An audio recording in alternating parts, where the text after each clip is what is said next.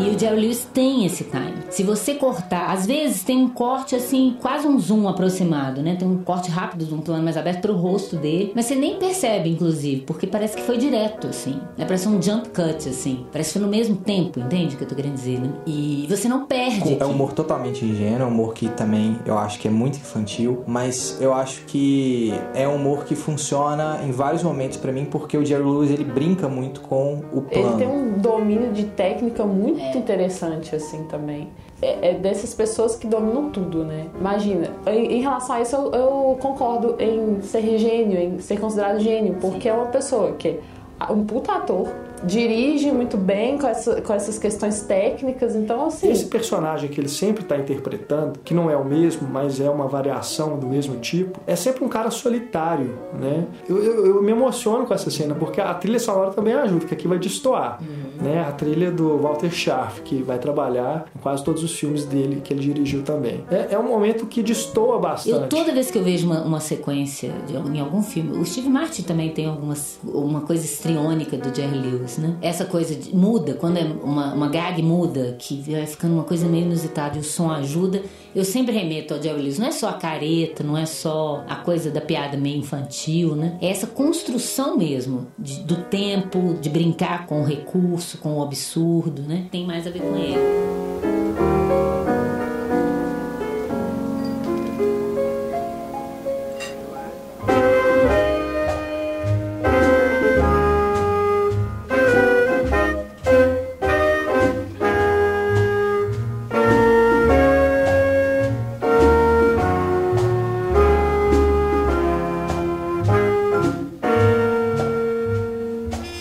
Eu sou o Renato Silveira. Oi, eu sou Raquel Gomes. Eu sou Antônio Tinoco. Ana Lúcia Andrade. Em foco, Jerry Lewis.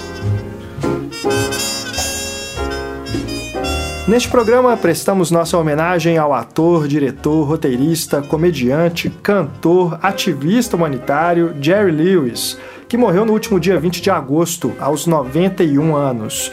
Lewis marcou várias gerações de cinéfilos desde que iniciou a carreira na década de 1940. Ele fez enorme sucesso no cinema, na TV, nos palcos e, além disso, dedicou boa parte da vida a causas humanitárias, ainda que suas opiniões políticas em anos mais recentes sejam controversas e reprováveis.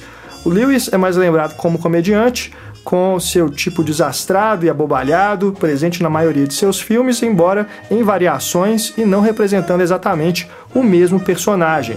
São mais de 70 créditos como ator em sua extensa filmografia, que foi encerrada em 2016. Ele trabalhou praticamente até o fim da vida, embora com bem menos frequência do que no auge, que foi da segunda metade da década de 40 até o início da década de 70. Obviamente, não conseguiremos falar de todos os filmes feitos pelo Jerry Lewis neste podcast. O nosso recorte aqui será principalmente nos filmes dirigidos por ele, em especial aqueles que marcaram a sua carreira solo na década de 1960, a partir de O Mensageiro Trapalhão. Foi o período em que Lewis teve maior controle criativo sobre seus filmes e em que ele provavelmente fez seus melhores trabalhos. Comentaremos os filmes, tentando evitar dar muitos spoilers, mas o ideal é que você tenha visto alguns deles. A maioria você encontra em DVD aqui no Brasil. Então, ajeite-se onde você estiver, ajuste o volume e venha conosco relembrar a carreira do inesquecível Jerry Lewis.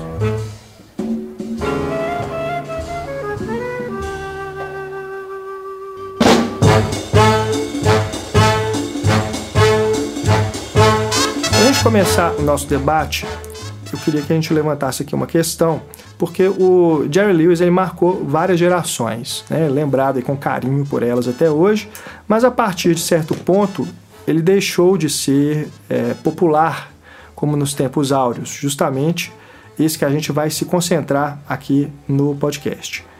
O tipo do humor do Jerry Lewis perdeu espaço, Ana? Você acha que o público deixou de achar graça nele? É, eu acho que ainda mais depois dos, dos herdeiros dele, né, que vieram muito mais caricatos do que ele, é até estranho que as pessoas achem ele mais caricato do que um Jim Carrey, que era muito mais careteiro, que é muito mais careteiro. Mas É, é, um humor muito infantil mesmo, né? Principalmente a fase dos anos 50 dele. São gags, é, eu acho que para criança de qualquer idade. É. Mas eu acho que o mundo é, não é mais tão ingênuo também, né? Não é tão lúdico também. O mundo agora é mais cínico, mais mais cinza, digamos, né? Mais uhum. temeroso.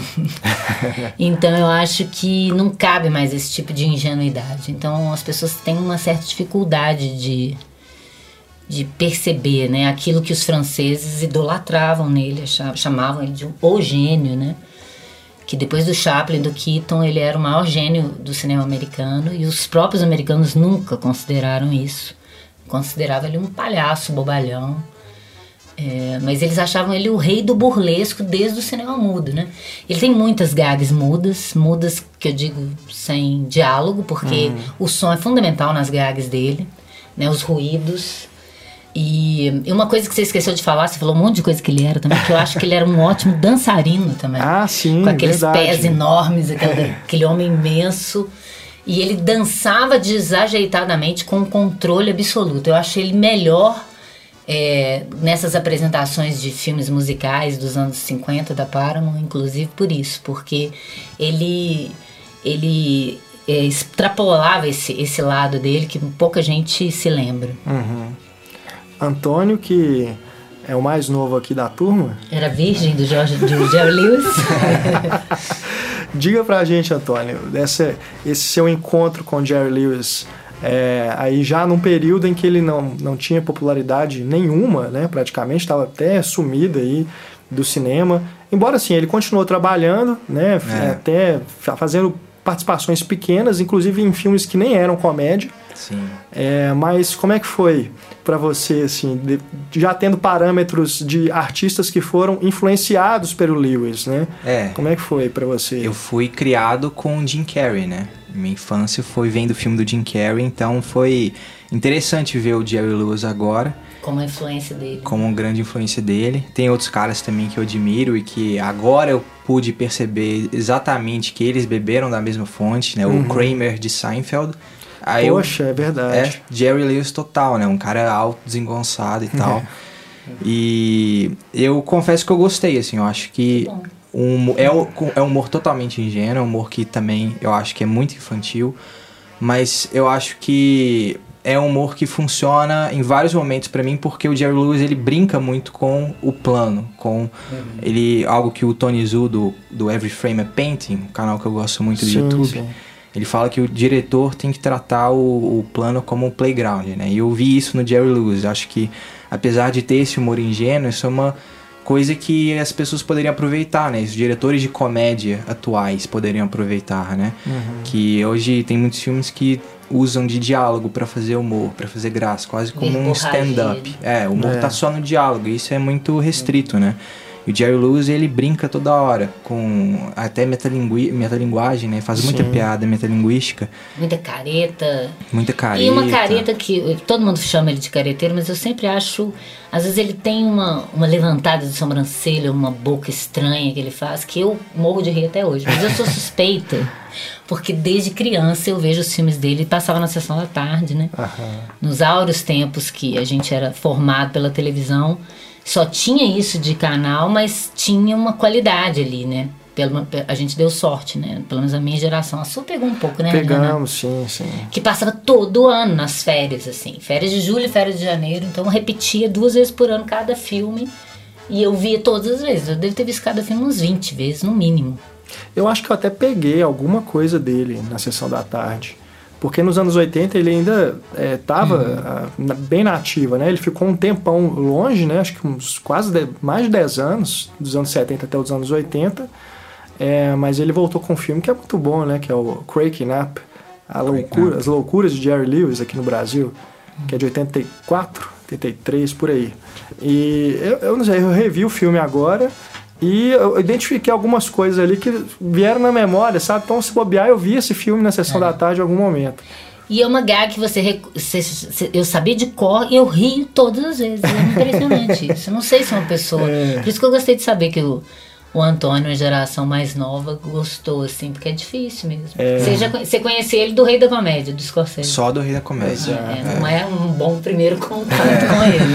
Que ele tá fazendo o oposto, né? Nossa. É, totalmente oposto. Ou não, porque tem essa... Parece que ele era meio assim, de é, verdade. É, tem essa coisa, né? Verdade, é. Inclusive, em alguns filmes, ele, ele tá brincando com essa coisa do duplo, que é mais forte no Professor Aloprado, uhum. mas que no Mensageiro Trapalhão já tem, quando ele faz uma participação como ele mesmo, né? Que é um cara famosão, assim, mas você vê que é um meio arrogante, né? É. Então tem essa. Os críticos falam isso, né? Que ele sempre brincou muito com isso nos filmes, de uhum.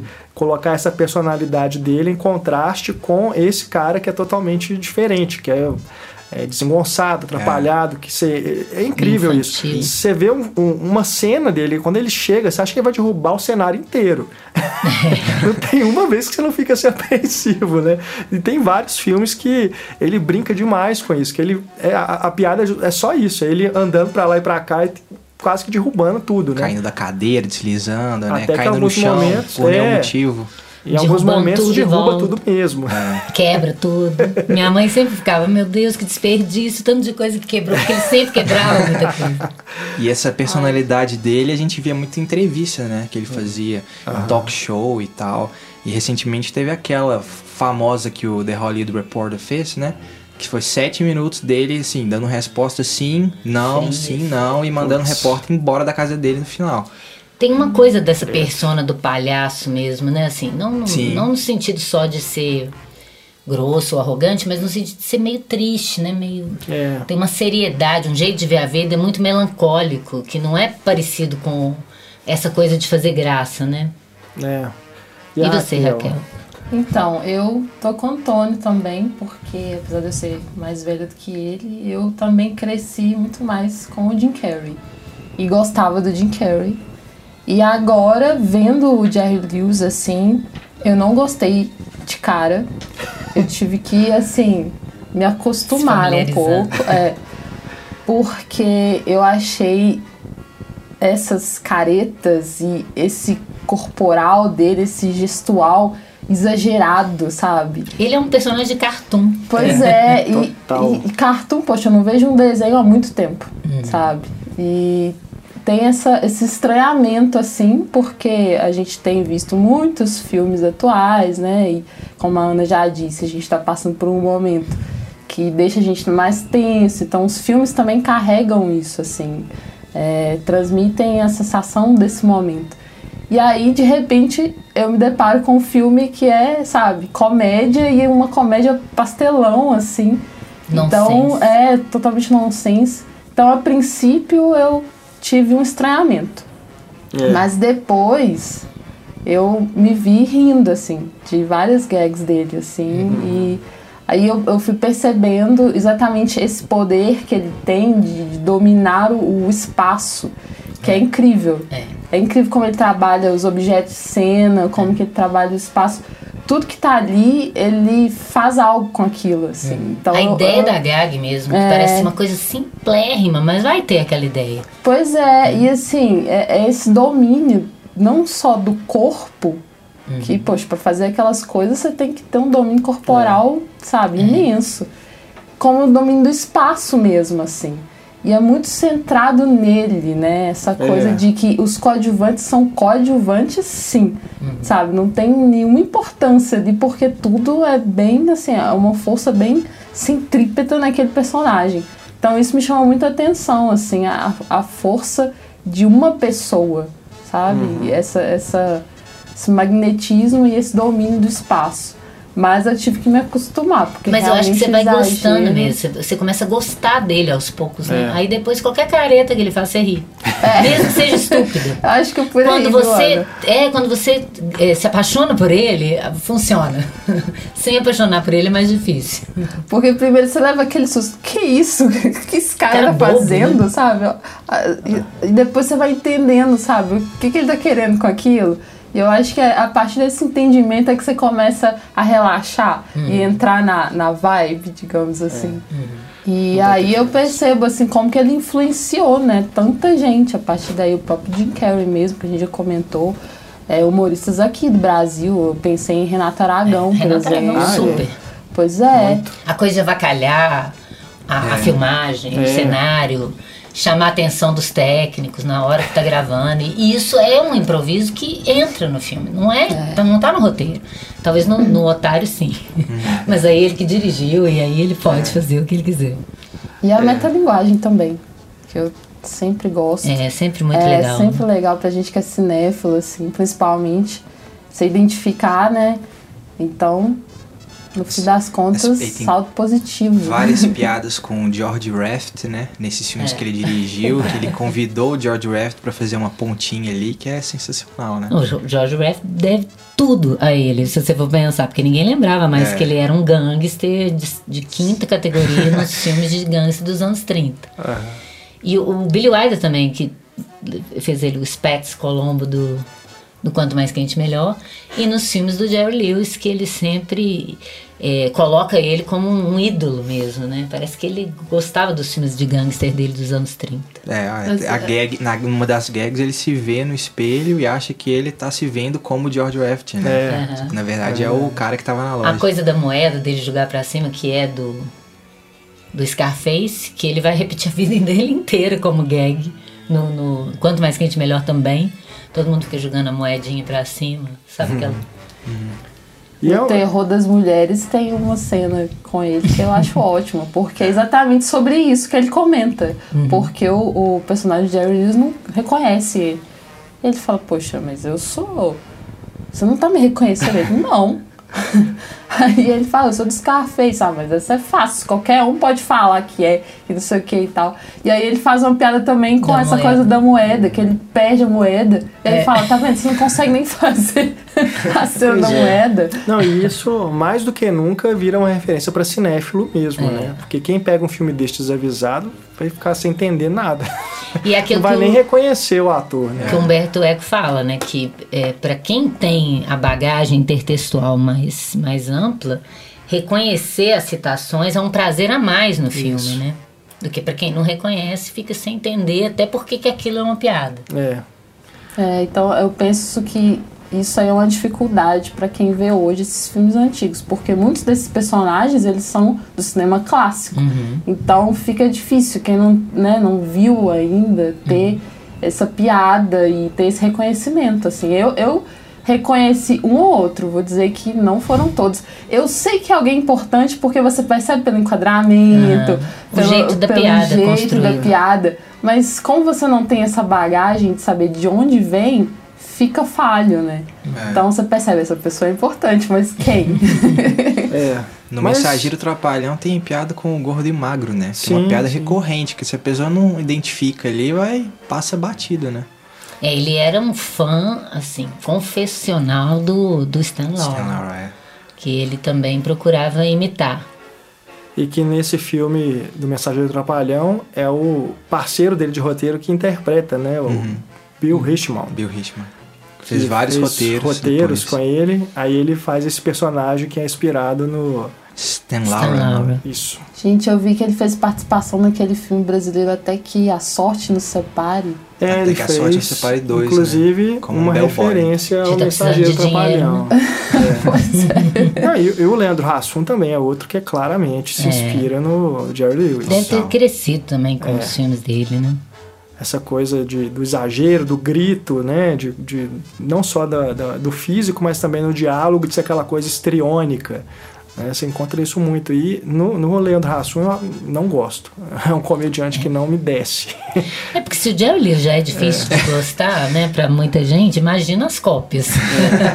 Cópia da cópia da cópia da cópia. Ajambrada, né? Não, e é até é, curioso porque o Leandro Hassum é muito popular no Brasil, né? Esses filmes aí que ele fez, até que a sorte, até que a Até que a sorte, sorte nos nos separe. separe, né? Que ganha o dinheiro e perde tudo.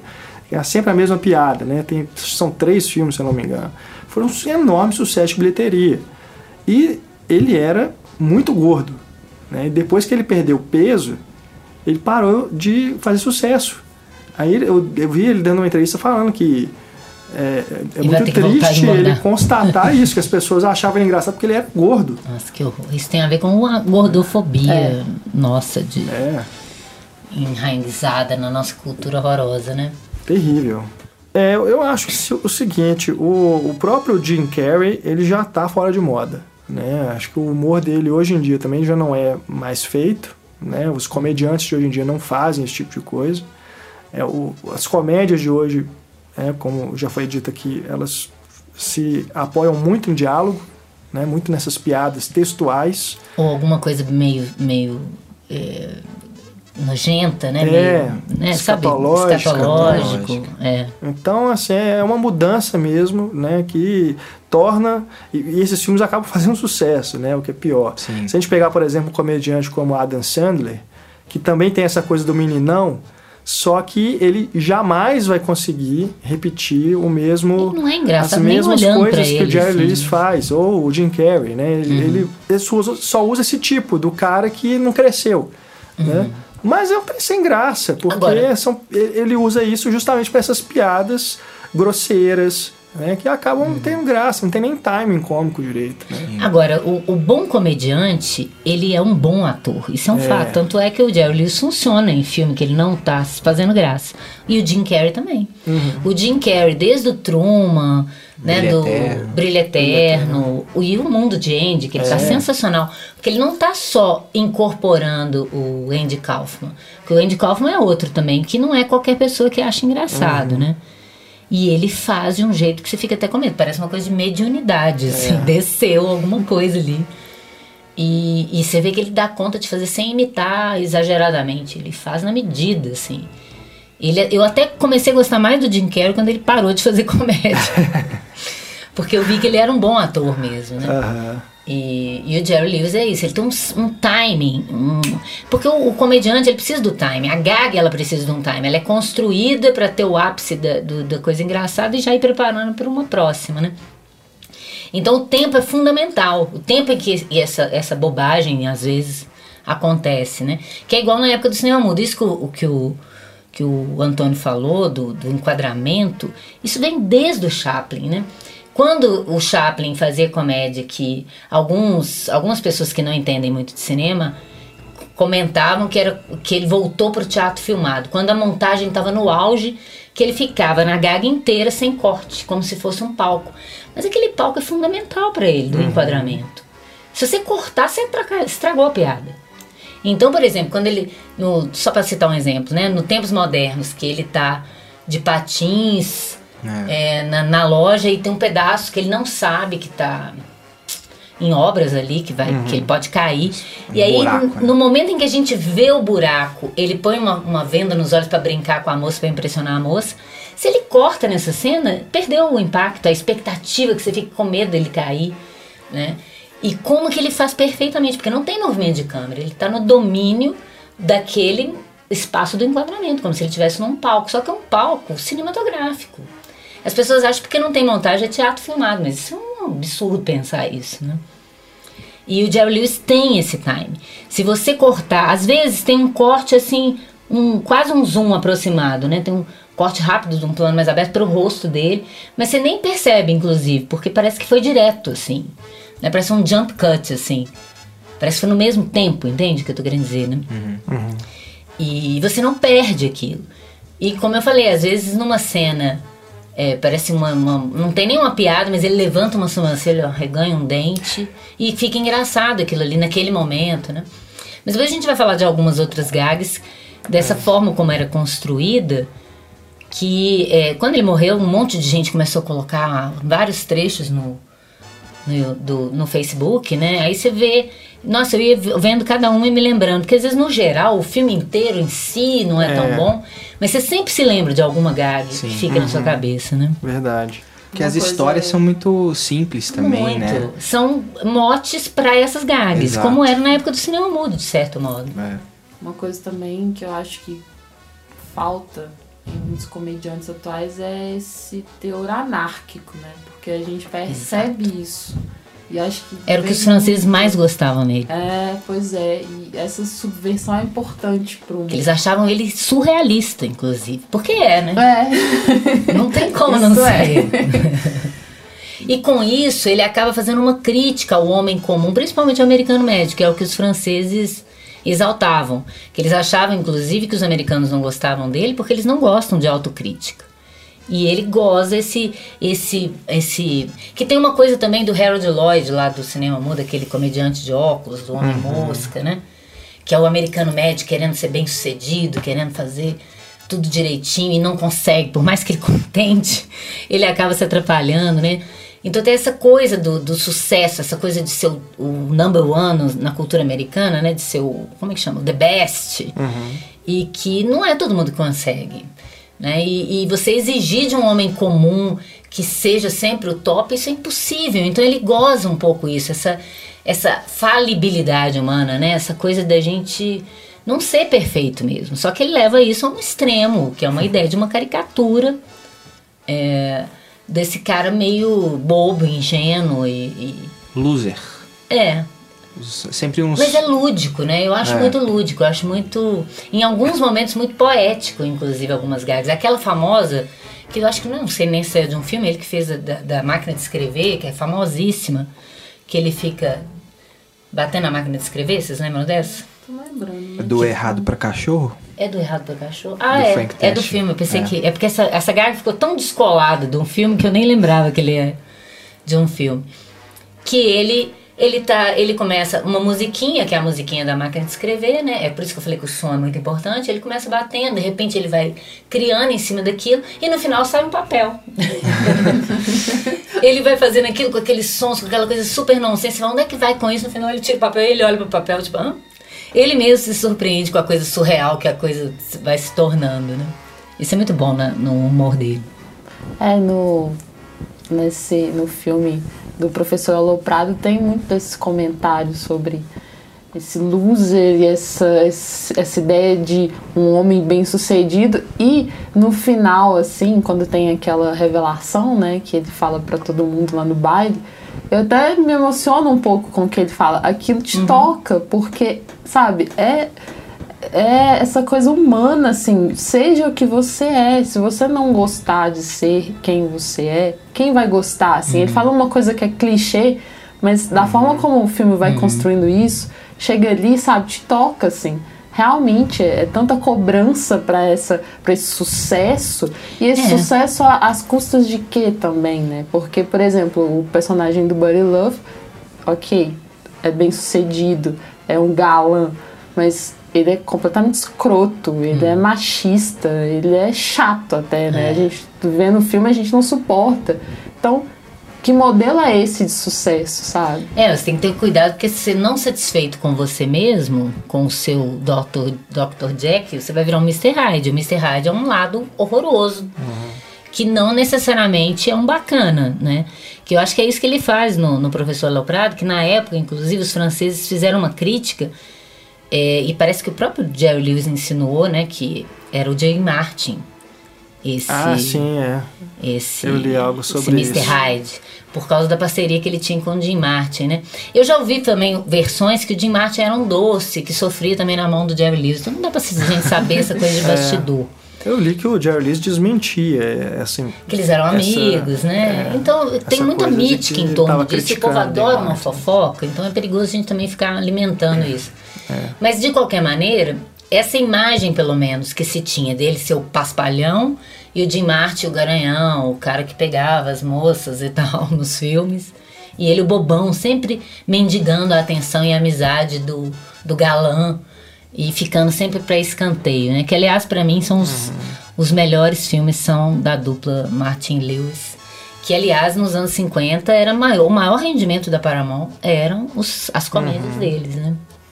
E é, aparentemente a parceria dos dois terminou por causa de orgulho, né?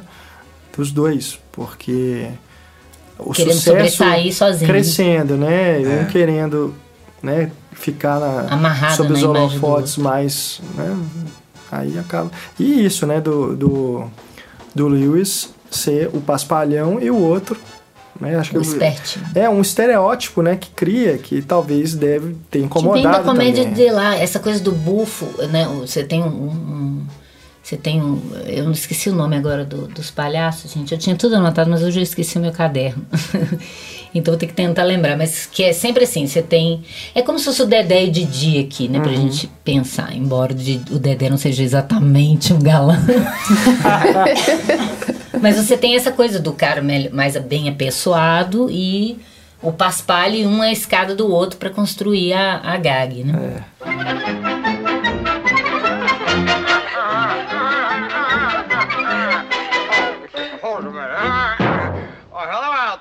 Bom, a gente pode fazer agora alguns comentários mais específicos sobre O Mensageiro Trapalhão, que foi o filme de estreia do Jerry Lewis como diretor. Ele já tinha toda essa fama, né, de que ele conquistou com a parceria com o Dean Martin, uma parceria que durou de 1946 a 1956, e ele vinha de um recomeço como artista solo.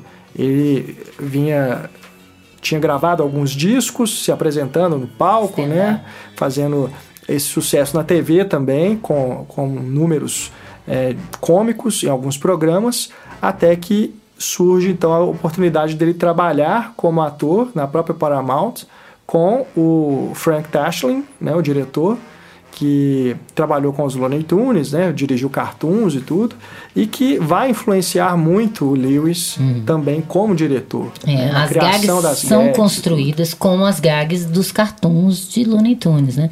O, o Jerry Lewis podia ser perfeitamente um perna longa, assim, digamos, né? Sim, Aquela sim. coisa bem nonsense, né? Talvez não um perna longa, um patolino, talvez, né? Eu Mas me lembro mais do Patolino por causa da questão da metalinguagem. É. Tem os desenhos do Patolino que eles brincam demais com isso, né? Uhum. E aquela coisa infantil de que as coisas assim, não tá. saem do jeito que ele quer, é. ele fica louco, né? Você fala o jeito dele de falar de também, falar, que é ótimo, é né? É verdade. É, a vida, eu demorei pra ouvir a voz do Jerry Lewis, porque na minha época não tinha. Era dublado, né? É, só via dublado. Então eu, quando, eu até estranhei a voz dele, porque eu tava tão acostumado com a voz do dublador, que era sempre o mesmo dublador, que era ótimo, inclusive. A gente tinha essa sorte, que antigamente a dublagem era muito boa. Mas aí eu fui me acostumando, eu comecei a reaprender o Jerry Lewis por causa da voz. Aí eu comecei uhum. a achar uhum. engraçada a voz dele, porque eu não conhecia. Né? É. E o Mensageiro Trapalhão, ele começa já com esse executivo da Paramount, né, explicando para o público o que, que ele vai assistir é, a seguir uhum. e falando que o estúdio podia ter feito um filme de qualquer outro gênero, né, de terror, faroeste, filme policial, de gangster, mas não, que eles decidiram fazer um filme de comédia, né, um filme leve e um filme que não tem roteiro, que é simplesmente uma série de gags, né, um diário na vida de um lunático, né? coisa assim que ele fala. E ele começa a rir histericamente, cai da cadeira e o filme vai começar. E quem interpreta esse executivo é o Jack Crushing, né, um ator que inclusive esteve no Se Meu Apartamento Falasse, do Billy Wilder. Hum, é, sei, sei. E o que a gente vai assistir é exatamente o que ele fala, é. né? Porque é um filme que Claro que tem um roteiro, né? Não é assim também. Ah, claro. ele chegou lá e foi filmando é um de qualquer metalinguístico. Mas é isso, ele não tem uma história, não uhum. tem um enredo, uhum. né? Simplesmente essa sequência de é, gags, de desses, dessas piadas soltas ali que, não sei, se de repente se inverter as ordens ali de, das situações, talvez nem altere muito o sentido do filme é, pra você. Que foi algo que o Lewis né? fez de verdade, né? Acho que em entrevista ele falou. Ele não revelou o filme em si, mas provavelmente acho que foi esse mesmo. Que ele mostrou para os executivos, eles falaram, não tá bom, vai ter que cortar. Ele foi, reeditou, reeditou só mudando as gags de lugar, que realmente não tem, não, não impacta muito o produto o final, né? da história. Né? É, e aí quando ele exibiu pela segunda vez, aí eles amaram e tal, e aprovaram, né? É, eu tava lendo também que esse filme surgiu é, meio assim no... É, repentinamente, porque a Paramount queria lançar primeiro o Cinderelo Sem Sapatos, que o Lewis estrelou, uhum. né? Só que ele pediu para lançar o filme no Natal, né, mais pro final do ano. E a Paramount queria um filme com ele para lançar ali durante o verão americano, né, que é aquela temporada que De costuma férias. ter mais público por causa das férias. E aí ele veio com essa ideia, porque ele estava se apresentando naquele hotel onde o filme foi feito. Então de dia ele ia lá, fazia as cenas e à noite ele se apresentava né, para o público do hotel, que fica lá em Miami. E aí ele pegou as dicas de gags com o Stan Laurel, né, que a gente citou aqui, que trabalhou nos filmes mudos. Do Gordo e o Magro. Do Gordo e o Magro.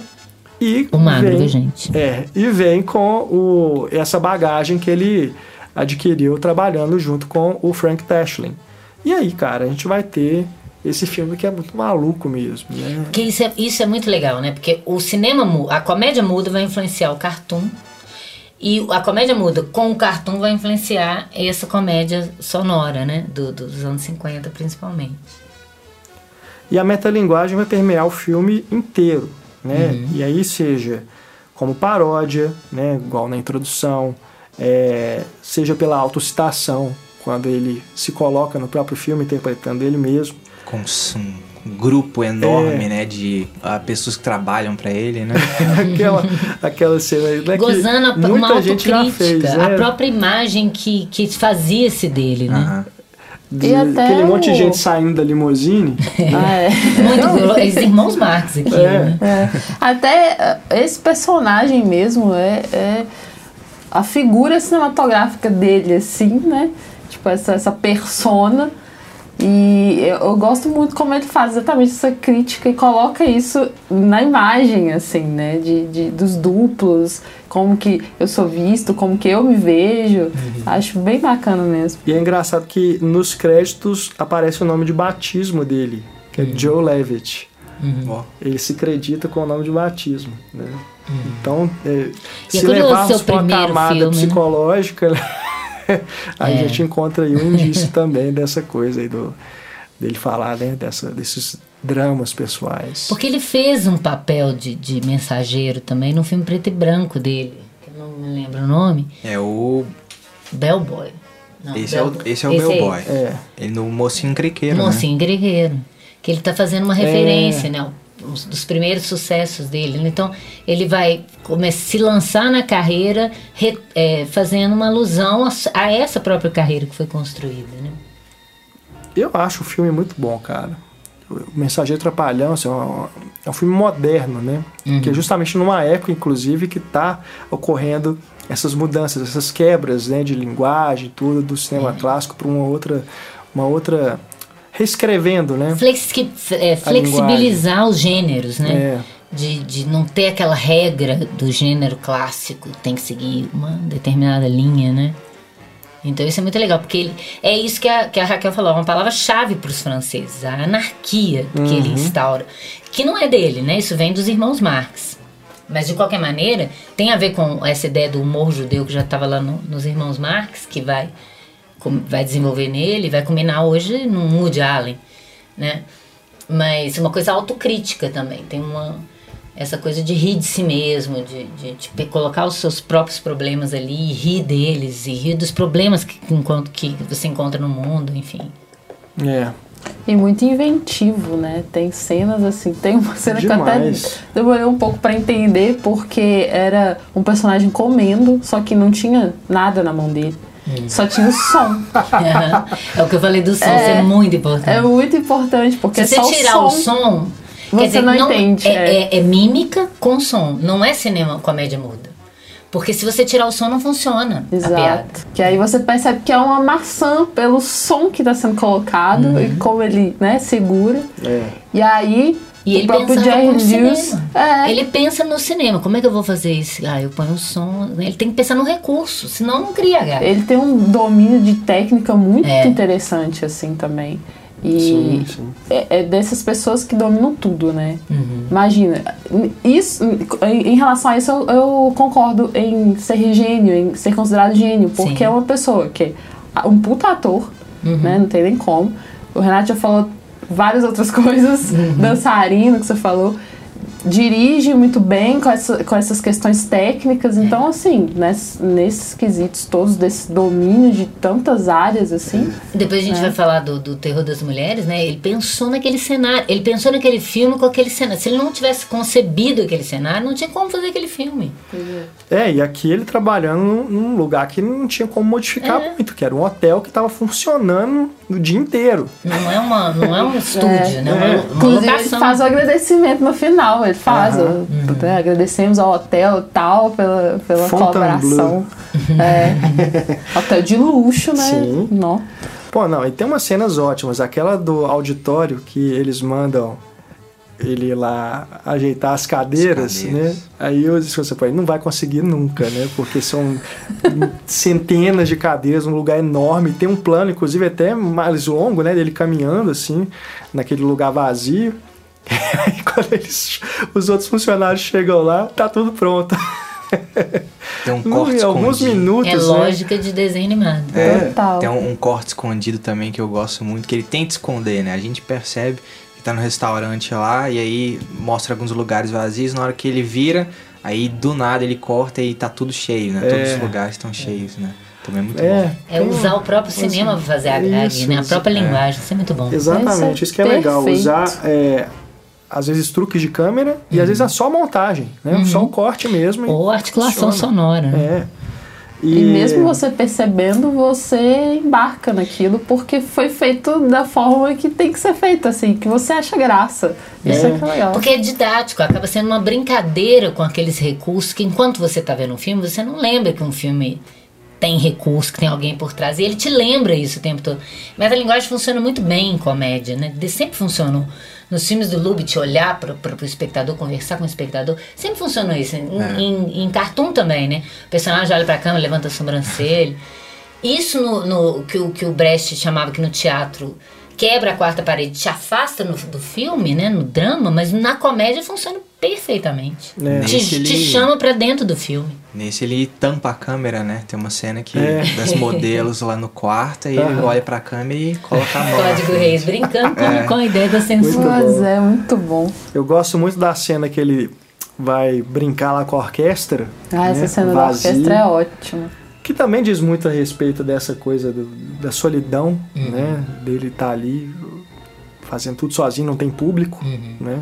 Dele, talvez até Uhum. Ele desse vai não isso também em reconhecimento, outros né? filmes. De não ser reconhecido, talvez, no- Uhum. nos próprios Estados Unidos, né, pelo É. público. E a cena da, da- que ele tá comendo e aí abre a janela, né, que é o fundo da piscina. E aí as pessoas falam, tem um cara almoçando lá embaixo e tudo. E todo mundo desce pra ficar olhando, ele comendo, né? Por quê? E aí aparece aquele personagem, né? Do, vivido pelo Bill Richmond, É. que é a referência ao Stan Laurel, caminhando embaixo da água com um, um poste, né? Alguma coisa ali. Então, assim, esse absurdo tá em todo momento e é, é legal porque ele mesmo é um personagem que tem, parece que, poderes, né? E isso faz sentido dentro do filme, porque pode acontecer tudo, ele se permite Ele a qualquer coisa. E tem uma cena que eu acho que é a mais bonita pra mim, nesse sentido do surrealismo, que é a hora que ele vai tirar a foto de lado de fora do hotel e na hora que pisca o flash, a noite se transforma em dia. Que é um negócio assim, é, é lindo, porque é uma cena rápida e ela tem um, um sentido assim cinematográfico também, né? Dessa de manipular o tempo, manipular tudo ali e com um dispositivo, né? Fotográfico. Então acho que é, uma, é a minha cena favorita do filme seria essa. Tem uma cena muito engraçada que ele também utiliza a câmera, que é a do golfe. É, sim. Que ele tá fazendo essa crítica a essa elite. E é muito bacana, porque assim, você já, você já começa a rir da própria situação do golfe. Aquela coisa assim, todo Claro. mundo é super atento, porque. Né, é um campeon- campeonato que vai valer milhões, a pessoa tem que acertar ali na bola, então tem todo esse clima tenso por uma coisa, sabe? Que se você for reparar, que idiota, né? E aí ele vai acaba com a, a tensão, acaba com tudo, só porque ele dá o clique da câmera e aí desconcentra completamente. E aí ele sai correndo, e é interessante porque lá no- quando ele sai correndo, que ele se afasta, você acha que ele vai continuar correndo? Ele não continua. Ele para e ainda faz, sabe, tipo assim, você não me pega. é, é, sabe, essas- muito esses bom. detalhes, assim, são Coisa interessantes. criança, É. né?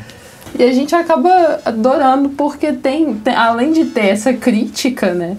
Ele te faz rir, assim. É o poder desse E às vezes humor. o próprio inusitado já te faz isso. Eu não É. acredito que é isso, a piada. É, então assim, o ri porque- absurdo, né? É. É, o Monty Python tem muito disso também, né? O humor inglês, essa coisa nonsense. Às vezes ri, você nem entendeu direito, mas é tão inusitado que não tem como você não rir. E o Mensageiro Trapalhão ainda tem uma importância técnica imensa, Ah, que é. a questão do video assist, que já é uma coisa que já existia, mas que foi popularizada a partir desse filme com Jerry Lewis. Porque o que, que é o vídeo assiste? Hoje em dia, com o digital, é muito mais fácil, né? Os diretores veem ali no monitor como é que a cena está ficando, enquanto ela está sendo feita. Então ele pode corrigir tudo. Inclusive, isso é motivo de crítica é, para muitos diretores que só dirigem olhando para o monitor, não dirigem olhando para a cena. Né? é, mas aqui no caso do Jerry Lewis, ele usava os monitores só para ele ver como que a performance estava ficando enquanto ele fazia. Então ele já, até pela pressa que ele tinha para fazer o filme, né, acredito que deve ter sido uma, uma, uma necessidade uhum. mesmo para a realização. E aí ele corrigia e fazia as coisas de novo quando era necessário, olhando já para o monitor. Então é algo também que é muito importante desse filme, né, e do Jerry Lewis para a indústria cinematográfica.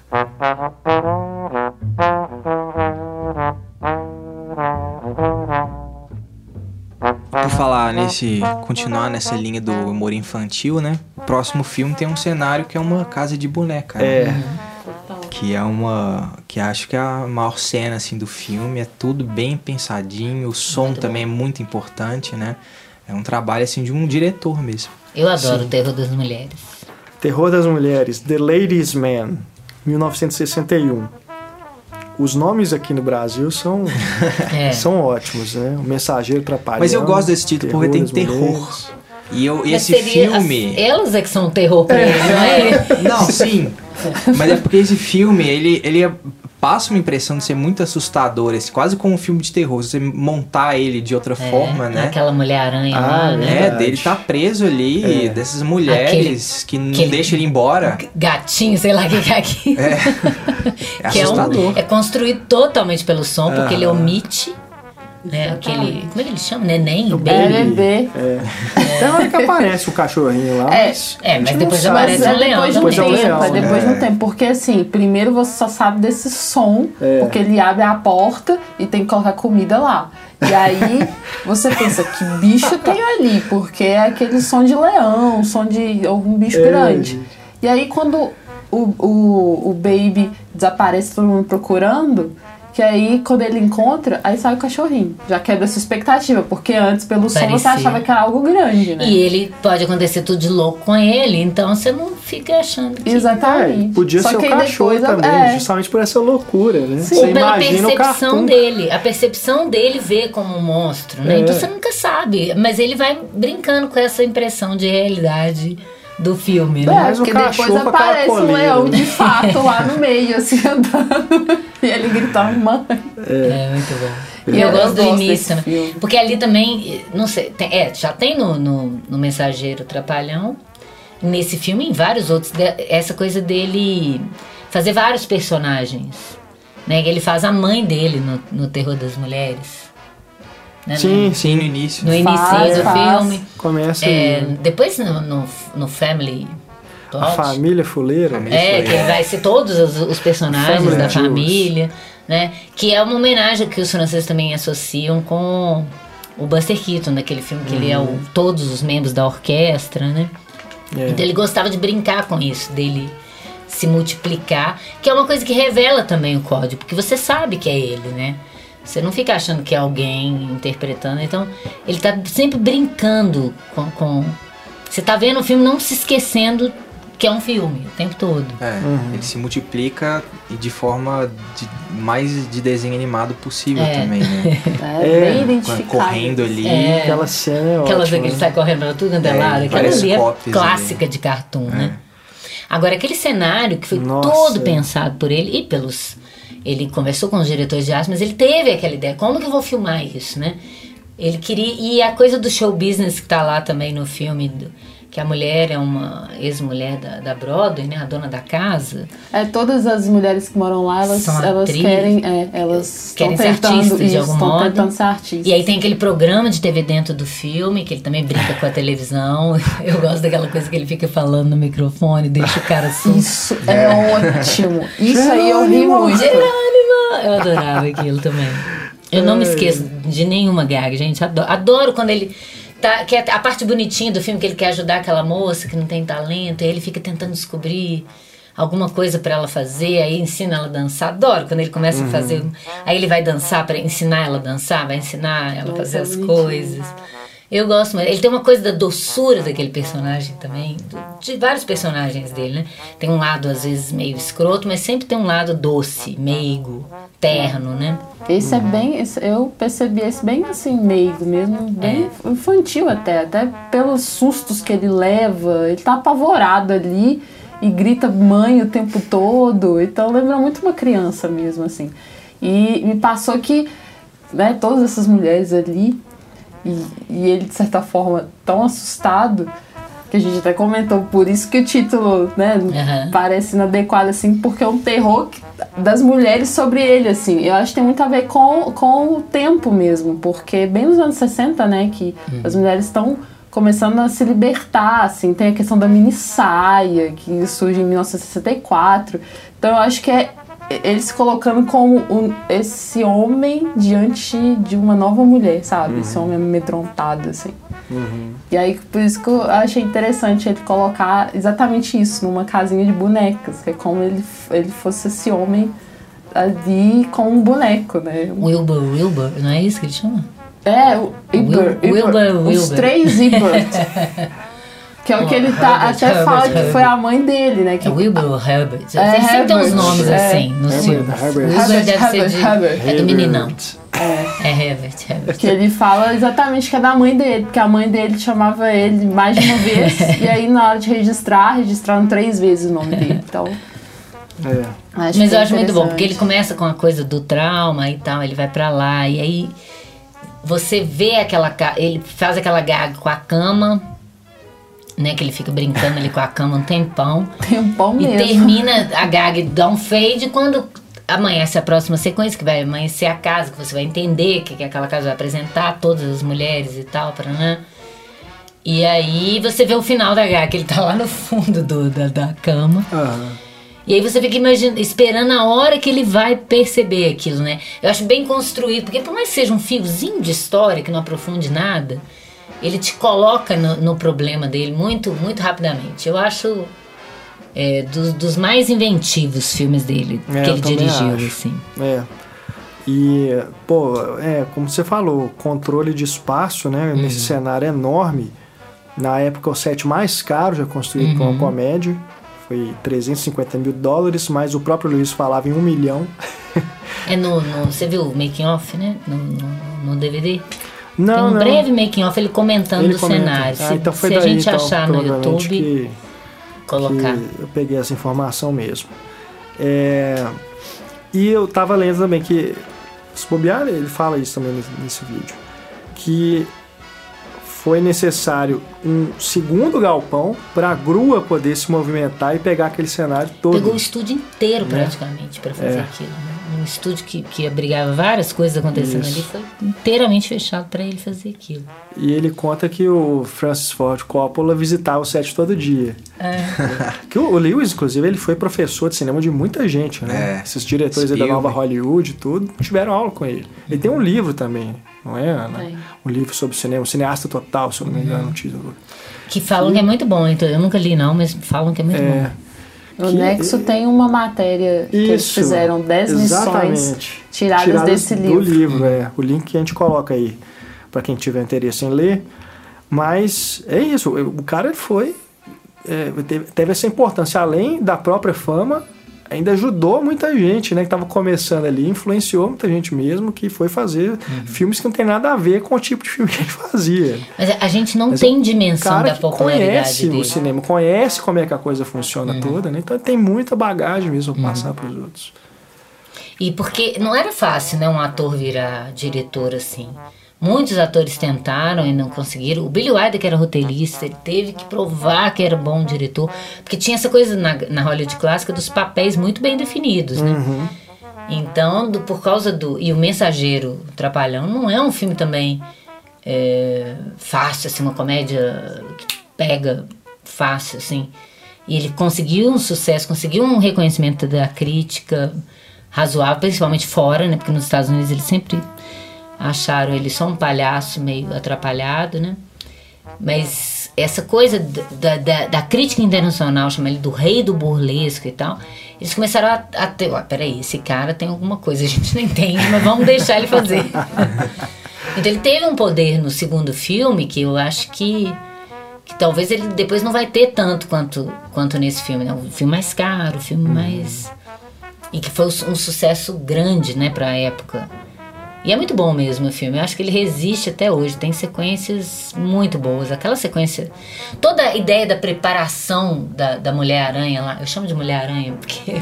Do é. quarto branco lá. É, é Mulher-Aranha. É, essa cena é mais. Eu passava na aula de, de cor pra mostrar isso. A brincadeira que ele faz, né? Que uhum. você entra lá dentro, acabou, muda a cor, muda o espaço muda tudo ali dentro, né? Não parece que você tá mais dentro daquela casa, é uma coisa meio de sonho.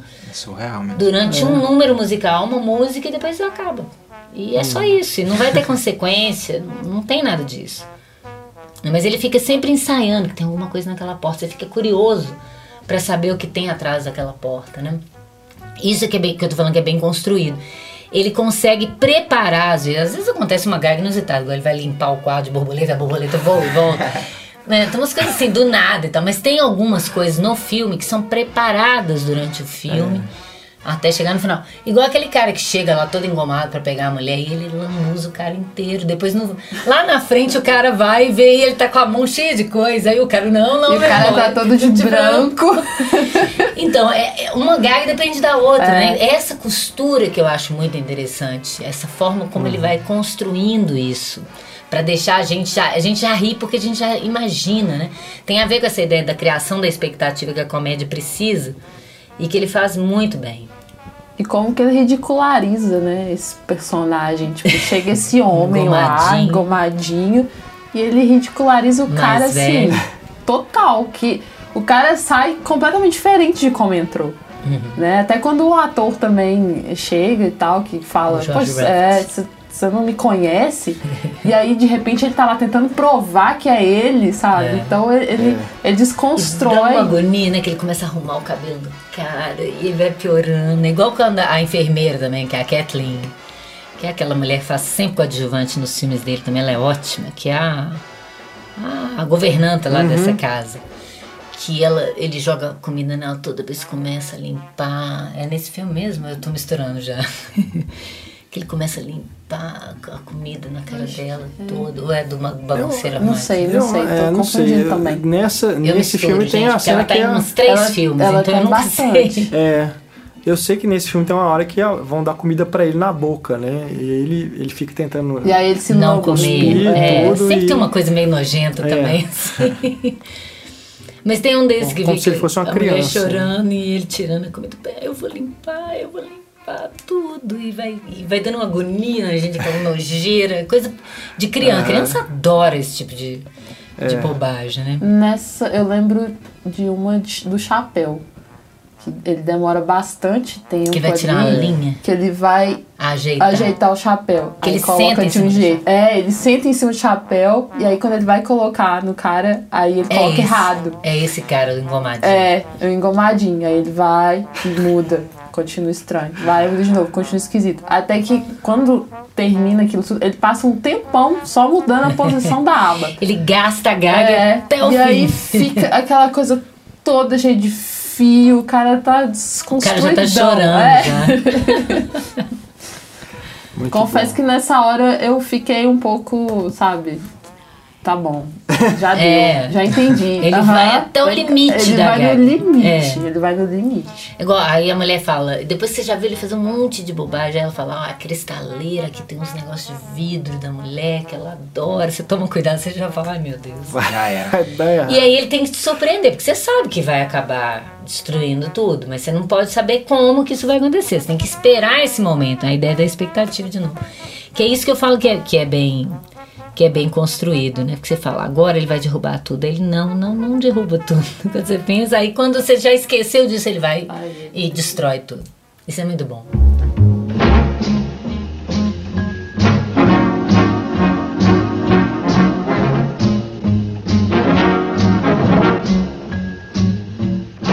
Bom, no mesmo ano, 61, ele fez Mocinho Encrenqueiro, The Errand Boy.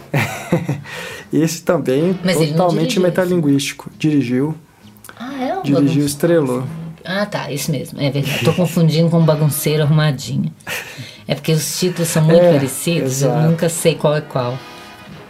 E esse é um filme também totalmente metalinguístico, É. porque ele vai se passar dentro de um estúdio, Uhum. né? E o estúdio da Paramount, que aqui ele vai mudar o nome para Paramutual.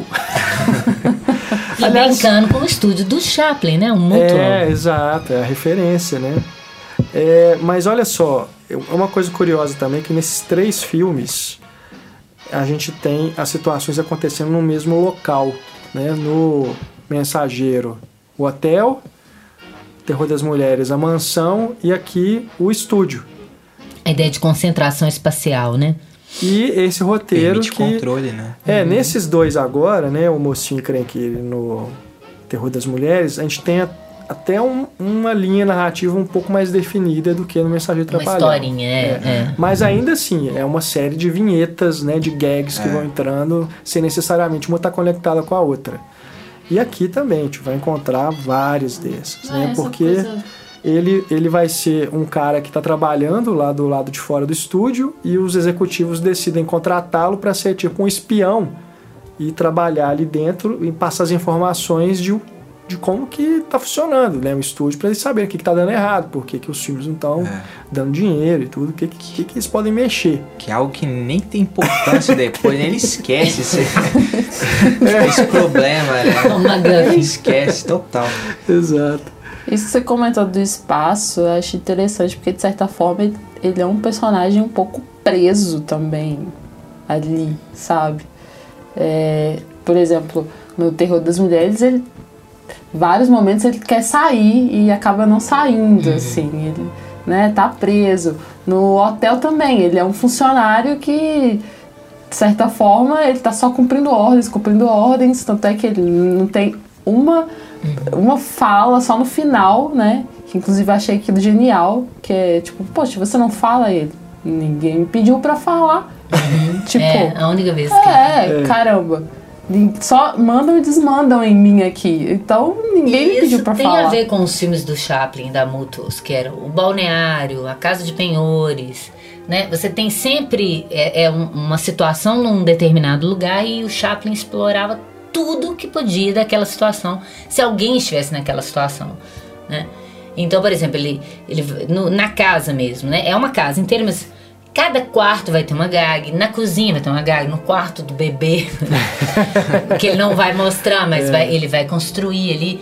Ele vai tirando coisas como se fossem cotidianas, como se fossem possíveis, né? Claro que, que não são, são absurdos. Mas como se fosse possível, na, hora de comer, na hora de, né, de, de- escorregar, de subir uma escada, de, né? Ele brinca com essas, com essas coisas do lugar que o Chaplin fazia isso muito bem. Né, acho que é no balneário mesmo, no- do Chaplin. É, não me lembro também, que eu também misturo as histórias. Que tem uma casa com duas escadas laterais. E ele, o que ele usa desse espaço, dessa escada lateral, subindo e descendo, os móveis, né? Que ele vira um abajur, que ele, ele esconde atrás do sofá. Ele usa tudo que ele pode daquele cenário, né? De um jeito muito inventivo. Você fala assim, nossa, como é que eu vou, onde é que eu vou pôr a câmera? Não, põe a câmera aqui e deixa que eu me movimento no espaço e descubra a gag aqui, né? Eu, é, tem umas cenas que se destacam pra mim. Aquela do elevador, que ele fica preso com um monte de gente e quase beija um cara que tá com um palitinho na boca. Aquilo é muito bom. Porque ali é um momento que é até é, um pouco mais sutil, assim, né? Ele vai trabalhar mais com a expressão mesmo, porque ele tá totalmente preso ali, tá, né? o espaço é pequeno. Mas ainda assim ele faz uso, claro, né, dessa, desse cenário que ele constrói. E esse negócio do palitinho é muito bom. Porque o cara tá mastigando o palitinho e de repente o palitinho tá na boca dele, do Jerry Lewis. Como assim? É muito bom. E essa coisa apertada então, tem a ver com aquele. No, acho que é o Monkey Business do- dos, dos irmãos Marx, né? É. Que é uma cabine de um navio. E vai entrando gente, vai entrando gente, vai entrando gente. Que o Billy Wilder também homenageou no Aham. Quanto Mais Quente Melhor. Que o Jack Lemmon tá em cima da beliche, vai subindo mulher na beliche, tem uma festinha lá na beliche. Aquela coisa mais inusitada é. possível. E quando abre a porta, caem milhões de pessoas lá de dentro. Você fala, como que tava esse tanto de gente lá dentro? Uhum. É, e tem aquelas cenas que ele vai brincar com o próprio cinema, né? A hora que ele vai redublar a cena da atriz cantando, que já tinha dado um problema antes, né? Porque o diretor não gostou da voz da atriz, aí uhum. redubla. Aí a gente vai lembrar do Cantando na uhum. Chuva. Aí quando eles vão passar o filme no cinema, que ele entrou lá antes, né? Depois tinha todo mundo indo embora.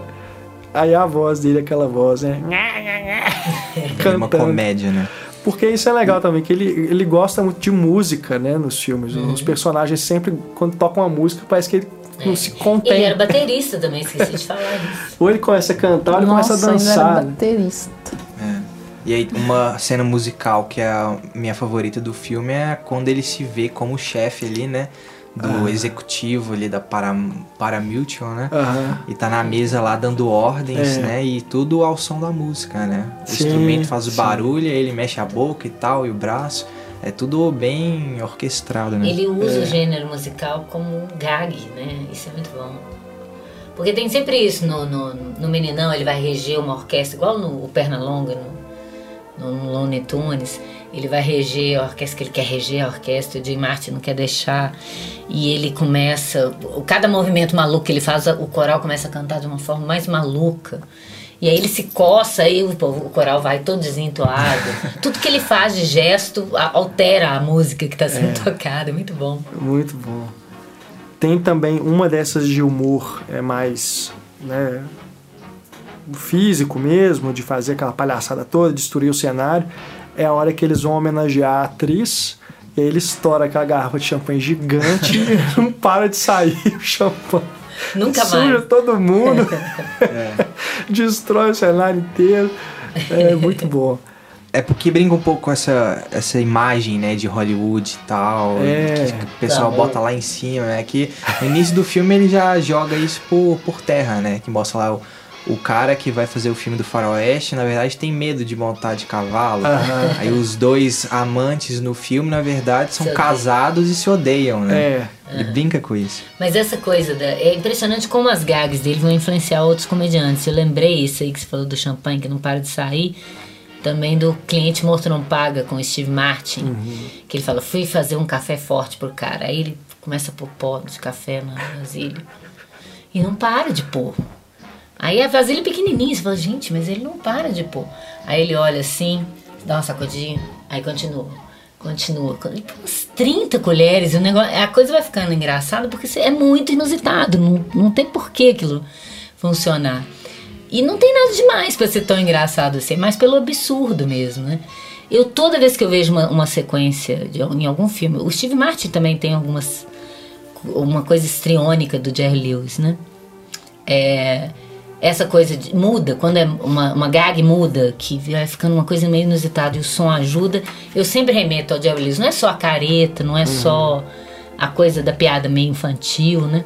É essa construção mesmo de, do tempo, da, da, de brincar com, com o recurso, com o absurdo, né? Que tem mais a ver com ele.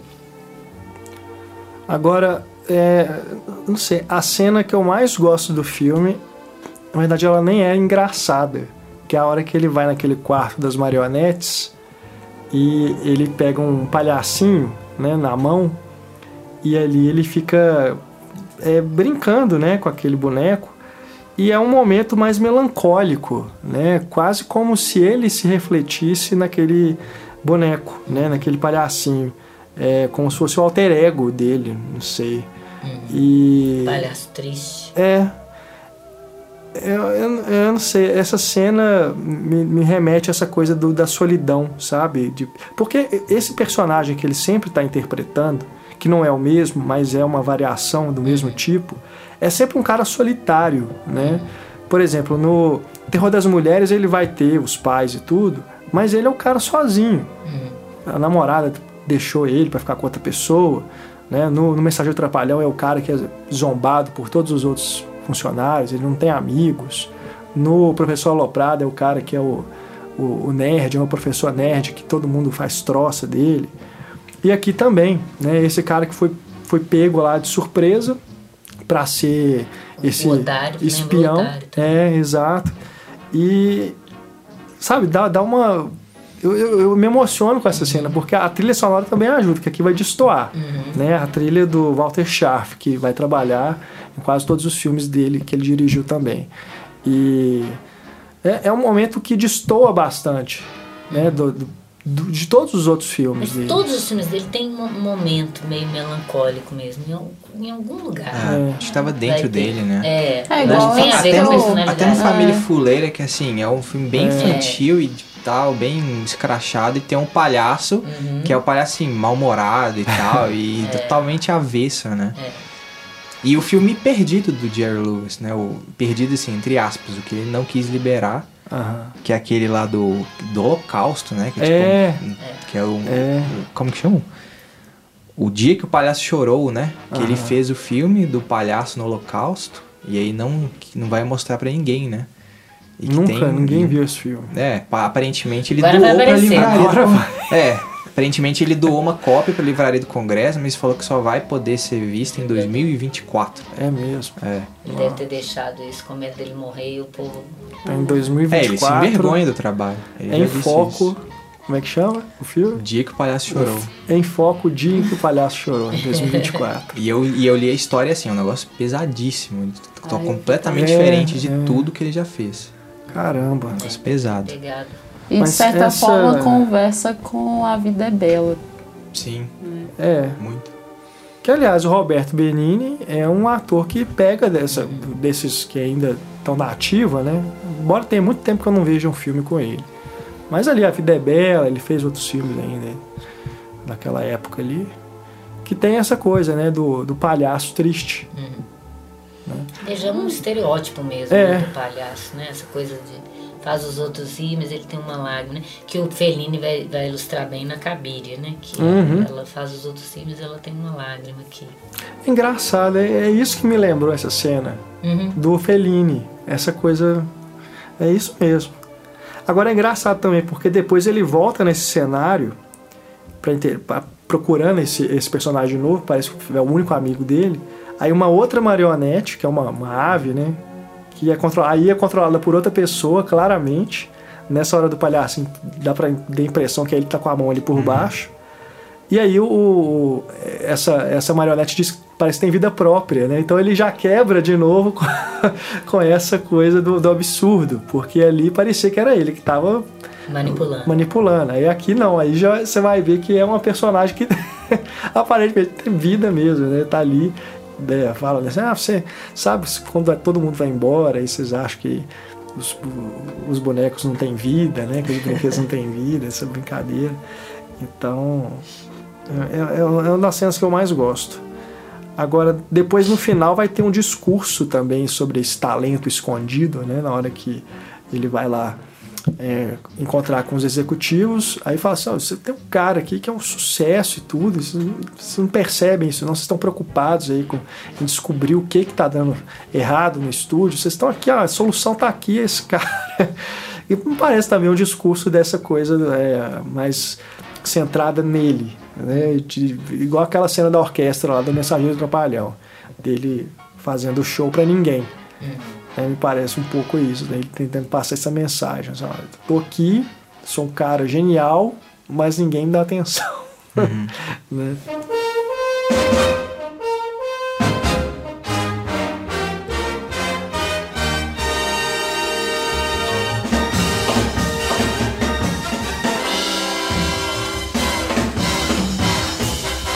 Bom, em 1963, o Lewis vai dirigir e estrelar aquele que talvez seja o seu filme mais popular dessa fase, que é O Professor Aloprado. É uma paródia de O Médico e o Monstro, né? famoso, é, a famosa história do Robert Louis Stevenson. E O Professor Aloprado, talvez as pessoas de gerações mais recentes conheçam a versão que é a refilmagem estrelada pelo Ed Murphy que ele faz aquela coisa, né, de estar com aquela maquiagem obesa, e aí quando ele toma a fórmula, ele fica magro. E aqui no caso do Jerry Lewis, ele é esse professor nerd, desengonçado, dentuço, né, míope, todo estrambelhado, Cabelo. que inventa essa fórmula e aí vira esse cara é, ajeitado. Pretensamente sofisticado. Aquele cabelo encebado. né? Mas esse cabelo encebado de Lewis sempre teve. Sempre teve. né? E Até todo no- engomadinho, no, no, né? Rei da Comédia também, né? Parece que ele tá nos anos 50 com aquela É. vaselina na cabeça. Tá. E como a Cigarro. Raquel já falou aqui, é um cara insuportável. Nossa, Né? chatíssimo. Buddy love. O que me dificultou de entrar de cabeça nesse filme foi justamente isso, assim, porque eu senti que o Jerry Lewis queria que a gente estivesse lá rindo com o personagem, É. né? Estivesse ali achando graça daquelas atitudes, né? E eu não consegui. Mas eu acho que é uma muito. crítica mesmo, porque é essa coisa que a gente já falou até aqui, né? Que você começa a sentir falta do nerd. Você fala assim, nossa, ele era melhor quando ele achava que ele era um loser É. É. do que do outro jeito. Até a menina, né? Que A Stella Stevens. é, é que por quem ele se apaixona, A aluna dele. a aluna dele, inclusive. Aliás, a gente tava comentando sobre isso, né? Como que assim, é, é super. é, não, não se fala disso, assim, é- não é um problema. É a minha aluna, mas tudo bem. né? Ele O nem, problema é nem ele ser um nerd esquisito. nem- não tem uma dúvida moral, nem, nem uma pincelada, assim, é só. É, tem uma cena que ele fica olhando pra ela e ela vai mudando de aparência, né? De roupa, Uhum. Até ficar de biquíni, o maiô, né? Pô, tá dentro da sala de aula olhando pra menina, né? É, Enfim, É. são essas coisas que Que na época não se fala. é, não, não, não se questiona, né? Mas de até época. hoje mesmo, eu tava lendo é, críticas recentes, né? De, depois que o filme foi lançado em DVD e tudo, e ninguém menciona isso. Jura? É, ninguém Críticas sobre atuais? Isso. É, Ó. atuais assim, não da agora que a gente tá nessa nova onda do feminismo, né? Que coloca sob a lupa aí várias dessas questões. Mas assim, são críticas recentes, não são críticas da época. São filmes depois que o filme já foi revisto, né? Entendi. E não se comenta sobre isso. Mas enfim, é uma questão que está ali é, no filme. Né? Acho que está até bem localizada. O filme não é sobre isso. Acaba que surge esse interesse. Tanto que depois na refilmagem nem vai ser a aluna, né? Ele, ele se interessa pelo colega de trabalho. Uhum. Né? Pra não ficar mais melindroso. Mas até é- essa própria aluna mesma fala com ele, né? Ah, mas eu, eu não me vejo ficando com esse cara, né? Gostando dele, assim. Ela tem um fascínio, né, por ele, mas é quase que forçado. Porque ele, ele não deixa Ele é ela cool. falar, ele é, né, ela manda, ele- manda ela fazer as coisas, não deixa ela numa questão lá naquela É. boate, né? Ele é um cara meio assim, grossorão, grosseirão mesmo. Total. Então, E por isso que eu acho que é uma ela- gozação a isso mesmo. também. Que essas mulheres ficam querendo um cara de boa É. aparência, independente dele ser um escroto ou não. E o cara que é sensível e tal, mas não tem uma aparência cool, ele é relegado e ali tem uma figura massa que, ela, Uhum. que elas é, ignoram, né? Tanto Mas que ele vai e os... contradiz isso no final. É. Isso que me. É, que é foda. exato, é. É, eu também não gosto. Porque no final você fala da, da fórmula, né? Que o, É. o pai dele acaba desenvolvendo. Que ela leva E ela e ela leva, leva. e ela é, leva. Esse final Então, no realmente. fundo, ela quer isso. Ela quer. E pra mim assim, desmonta ele todo o também- discurso do Lewis é. É E ele verdade. também, poxa, a menina é belíssima.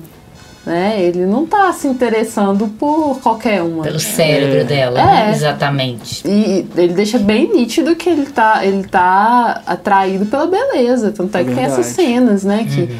ele desnuda ela, enfim.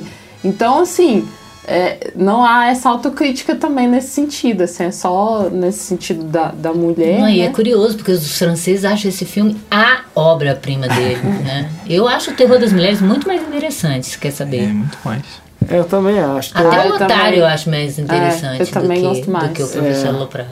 Também é, gosto não mais. acho dos melhores. Tô falando não. dos que ele dirigiu, porque eu tenho os meus preferidos dele como ator.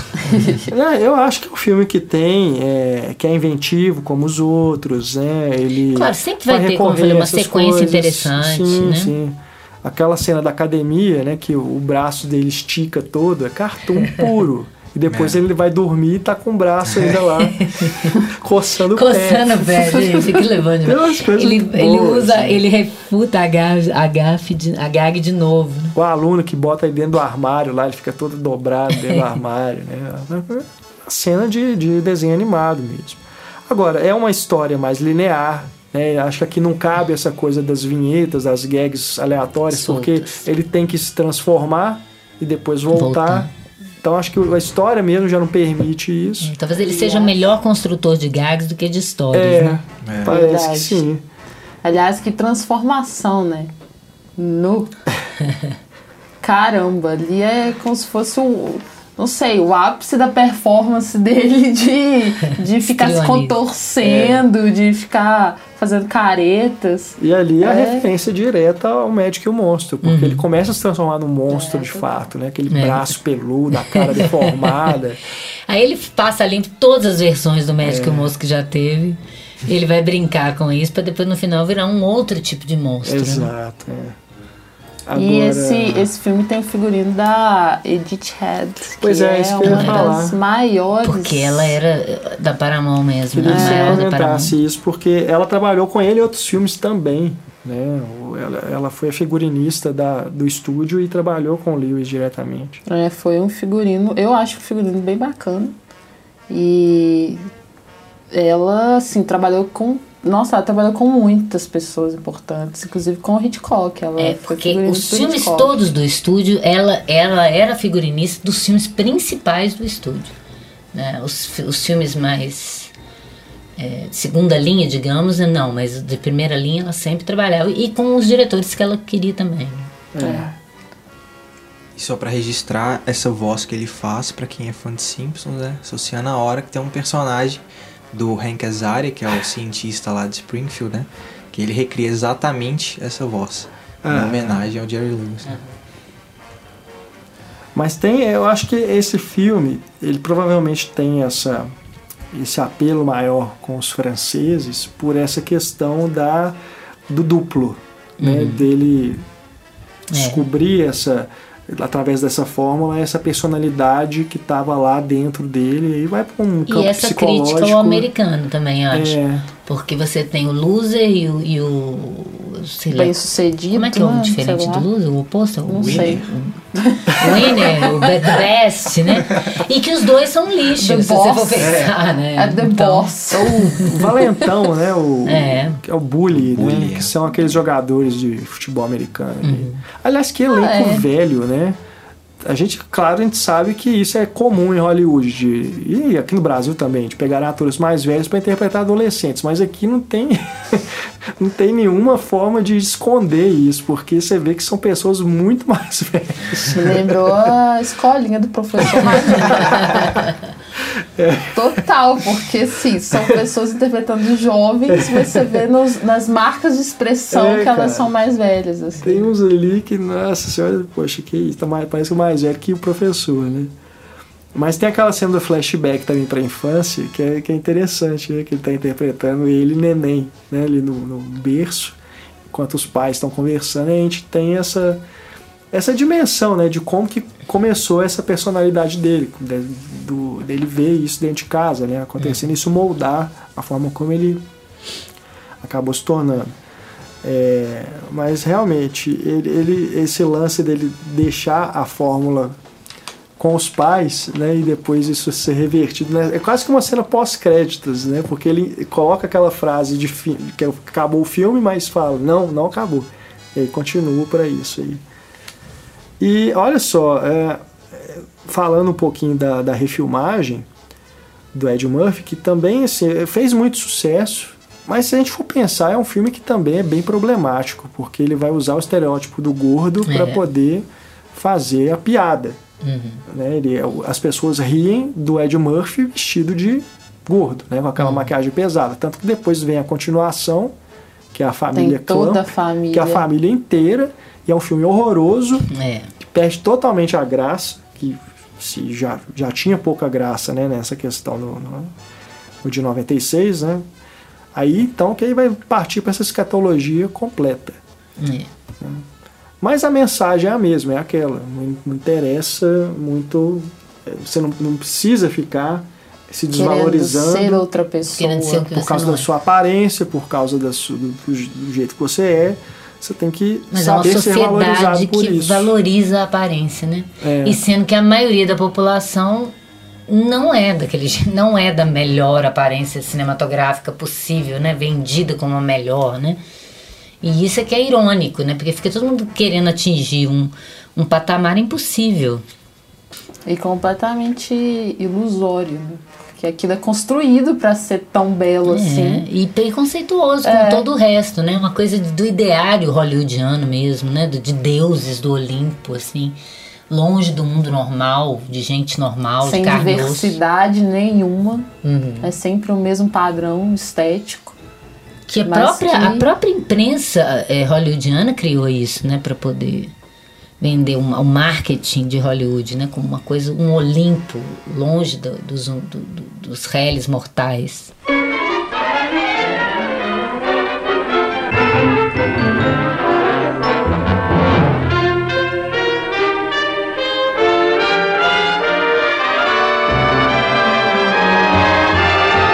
E aí em 64 vem O Otário, The Patsy.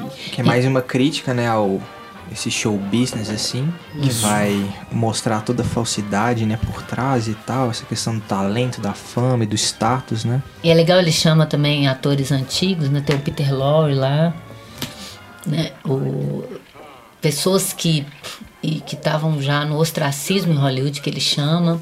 Acho isso muito legal. Por isso, talvez esses elencos mais velhos, sempre está chamando atores que já estavam esquecidos e que foram um grande sucesso em algum momento e ele resgata essas figuras, né? Mas é isso de querer transformar uma figura comum num deus do Olimpo, né? E, e sem conseguir isso, né? E pouco se lixando pro, pro humano que tem ali, É, né? colocar numa caixinha, né? É. Tirar toda a autenticidade daquela pessoa e transformar no padrão, que tá todo mundo acostumado. Mais do que isso, transformar num produto, né? É. Sim. Um produto. É o Star System, né? Inclusive no diálogo ele fala Uhum. disso. Ah, eu, eu não tô gostando desse sistema. Esse sistema, sabe, de estrela, assim. E Uhum. no próprio diálogo ele fala. E aí é legal no final a, a Ina Balin falando, né? Vocês não ligam pra ele, vocês não estão nem aí, né? Por é um ser humano, vocês não estão nem aí. E eu gosto também do número que ele faz, que no final, né? Sensacional. Do, É. do cinema. É, do cinema. Aquilo é muito bom, né? Totalmente silencioso. Ele vai pegando os elementos mesmo. Claro que é tudo muito absurdo, né? Mas, mas aquilo ali nunca também me saiu da cabeça, aquela Aquilo é construção toda no final. Muito bom aquele muito número. bom. Ele constrói o filme inteiro para aquele número, né? É bom mesmo. Eu gosto eu também da cena do flashback. Que é como se fosse uma cena de cinema mudo, assim. Que é ele dançando com a menina. Ah, Ah, sim, é. do baile, né? No Também baile. é muito É. Que aí antes, antes ele, ele tem toda a interação com ela que não tem, não tem diálogo, Uhum. não tem som, assim, é, é só na, na expressão mesmo, de ela ajudar ele. Uhum. E aí eles vão pra uma dança. E aí você lembra dos musicais também. Uhum. Só que é uma dança estrambelhada, assim, porque nenhum dos dois sabe Consegue. dançar direito. Então, mas ao mesmo tempo é bonita, porque eles estão ali sozinhos na, na, na quadra. Uhum. E aí apaga as luzes, assim, fica um foco neles. Mesmo sendo estrambelhado, você Amor, É. sublime, amor sublime amor. Aí eu acho essa cena bem bonita. E outra cena que eu gosto, e me lembrou de algo muito recente, porque tem um, um dos executivos, para poder conseguir que ele seja é, matéria, que ele seja popular, aliás, que ele é, a princípio seja interessante, que seja contratado. Ele está começando assim, aí tem um executivo ligando, ah, espera só que eu vou, vou ligar para não sei quem, vou falar que, que você é, é um ator muito bom e tal, um, um artista muito bom, ele vai se interessar e o outro também vai por causa de, porque esse se interessou, enfim, cria todo um esquema de ilusão em cima da figura dele para que as pessoas se interessem antes mesmo de conhecê-lo. E aí tem essa- esses telefonemas, né? E, cada um atendendo o telefonema. Não, eu quero esse cara. O quê? Não, eu preciso chegar antes, eu quero ele. E aí me lembrou de uma cena de Sense8, Que é quando a, aquela personagem Ah, tá é. ajudando o, O ator, ator. mexicano e ela. Espera só verdade, que eu vou ela faz resolver. igualzinho. E ela faz igualzinho, gente. É verdade. E eu tinha adorado essa cena em Sense8 e nem imaginava É, que. eu não ela- lembrei também, não fiz a Pois ponte, é. é, verdade. E ela resolve rapidamente igual ele, assim, fazendo do mesmo, do Aham. mesmo esquema. Só criando o buzz sem as pessoas nem conhecerem ele ainda. Agora, o melhor é a gravação da música, as backing vocals, quando elas aparecem. pra mim, é o melhor. É, o coralzinho. O coral é genial. Te pega de surpresa, né? Total, isso aí. E aquele plano que fica assim, você. Não, peraí, mais voz no, no- no- no- nas backing, né? Aí fica aquele plano assim dos microfones. Só que isso, né? Tava ele meio dublando, um negócio estranho, só mexendo a boca, né? E aí vai para as backing vocals, que é, é o melhor. Tem que colocar essa cena, Renato, que essa aí sempre tem no, no YouTube também. Aham. A musiquinha com certeza É. vai entrar. É. One, two.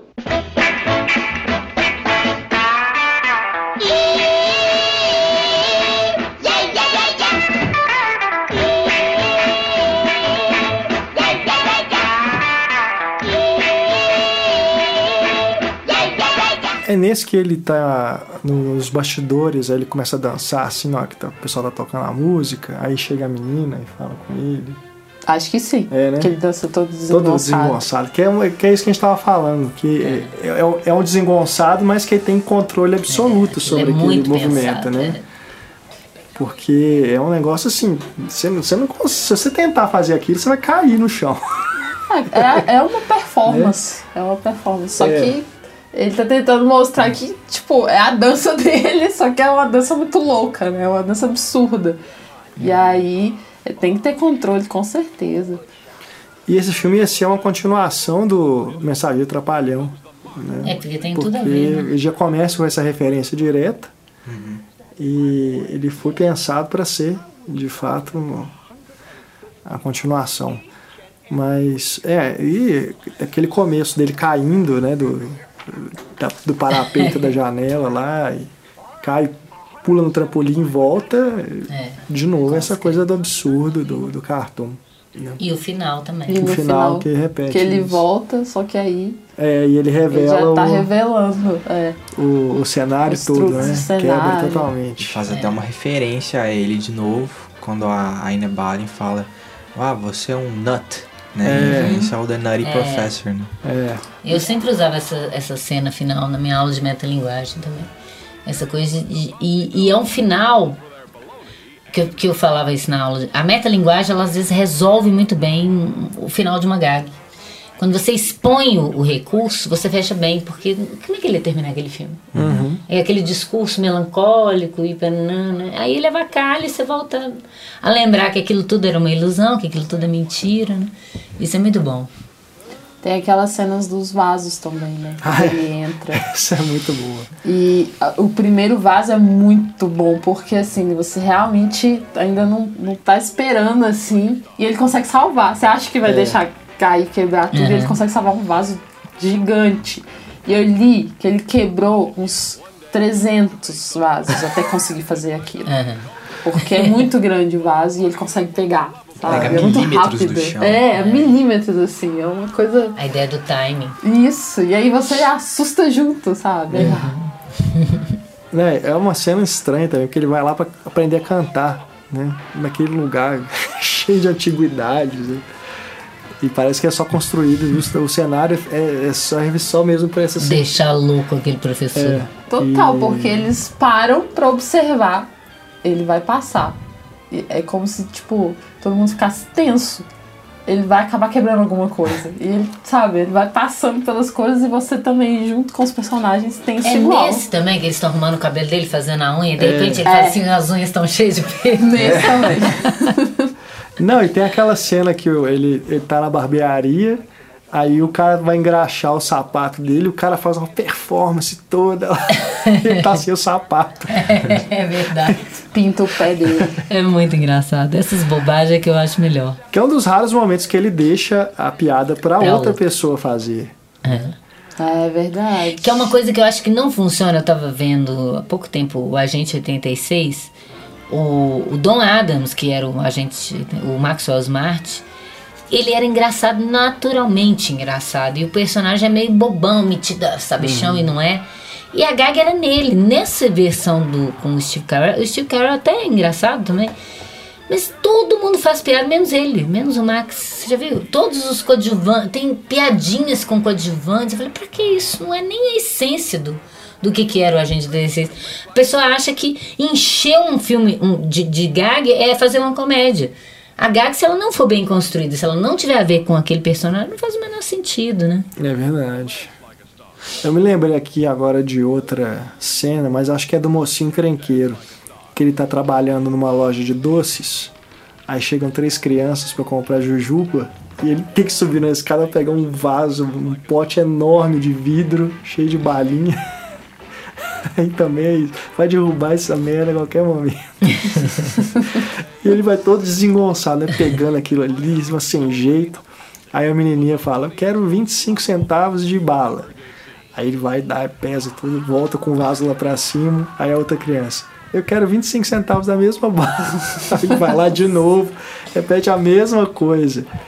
Aí ele pergunta pro menino: Você vai querer 25 centavos de bala? Assim, não, não, obrigado. Aí ele vai lá e guarda. Na hora que ele volta, eu quero 10 centavos de bala. Dá um morro no menino. Puta. Sai correndo atrás dos meninos. é muito bom.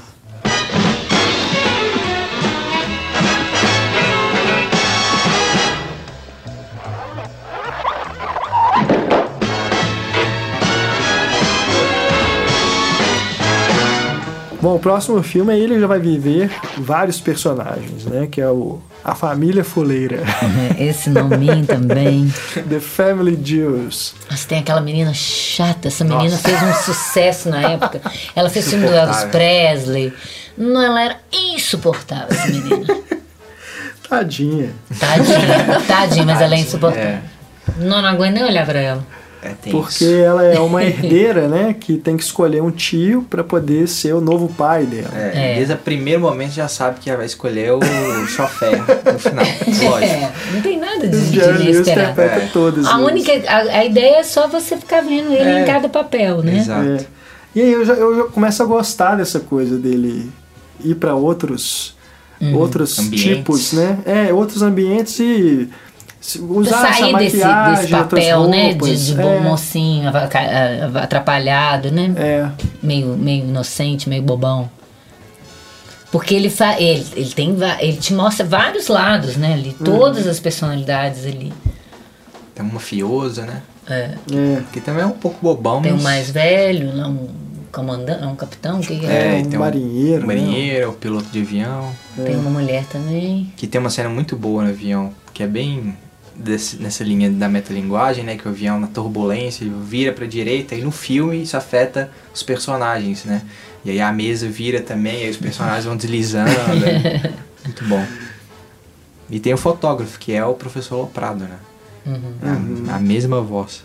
Não, a partir desse filme a carreira dele já começa assim, já não fica mais tão interessante. Que acho é. até pelo fato dele ter se proposto Depois a, fazer, a mudar, você desce, né? né? porque ele mesmo talvez já estava sentindo que ele já estava se repetindo muito. Uhum.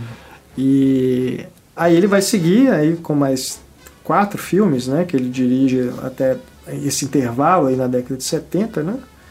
É, aquele filme que ficou escondido, o dia que o palhaço chorou, de 72 é, daí para frente é que ele vai ter esse intervalo aí de quase 11, 10 anos, né? E aí vai voltar só nos anos 80.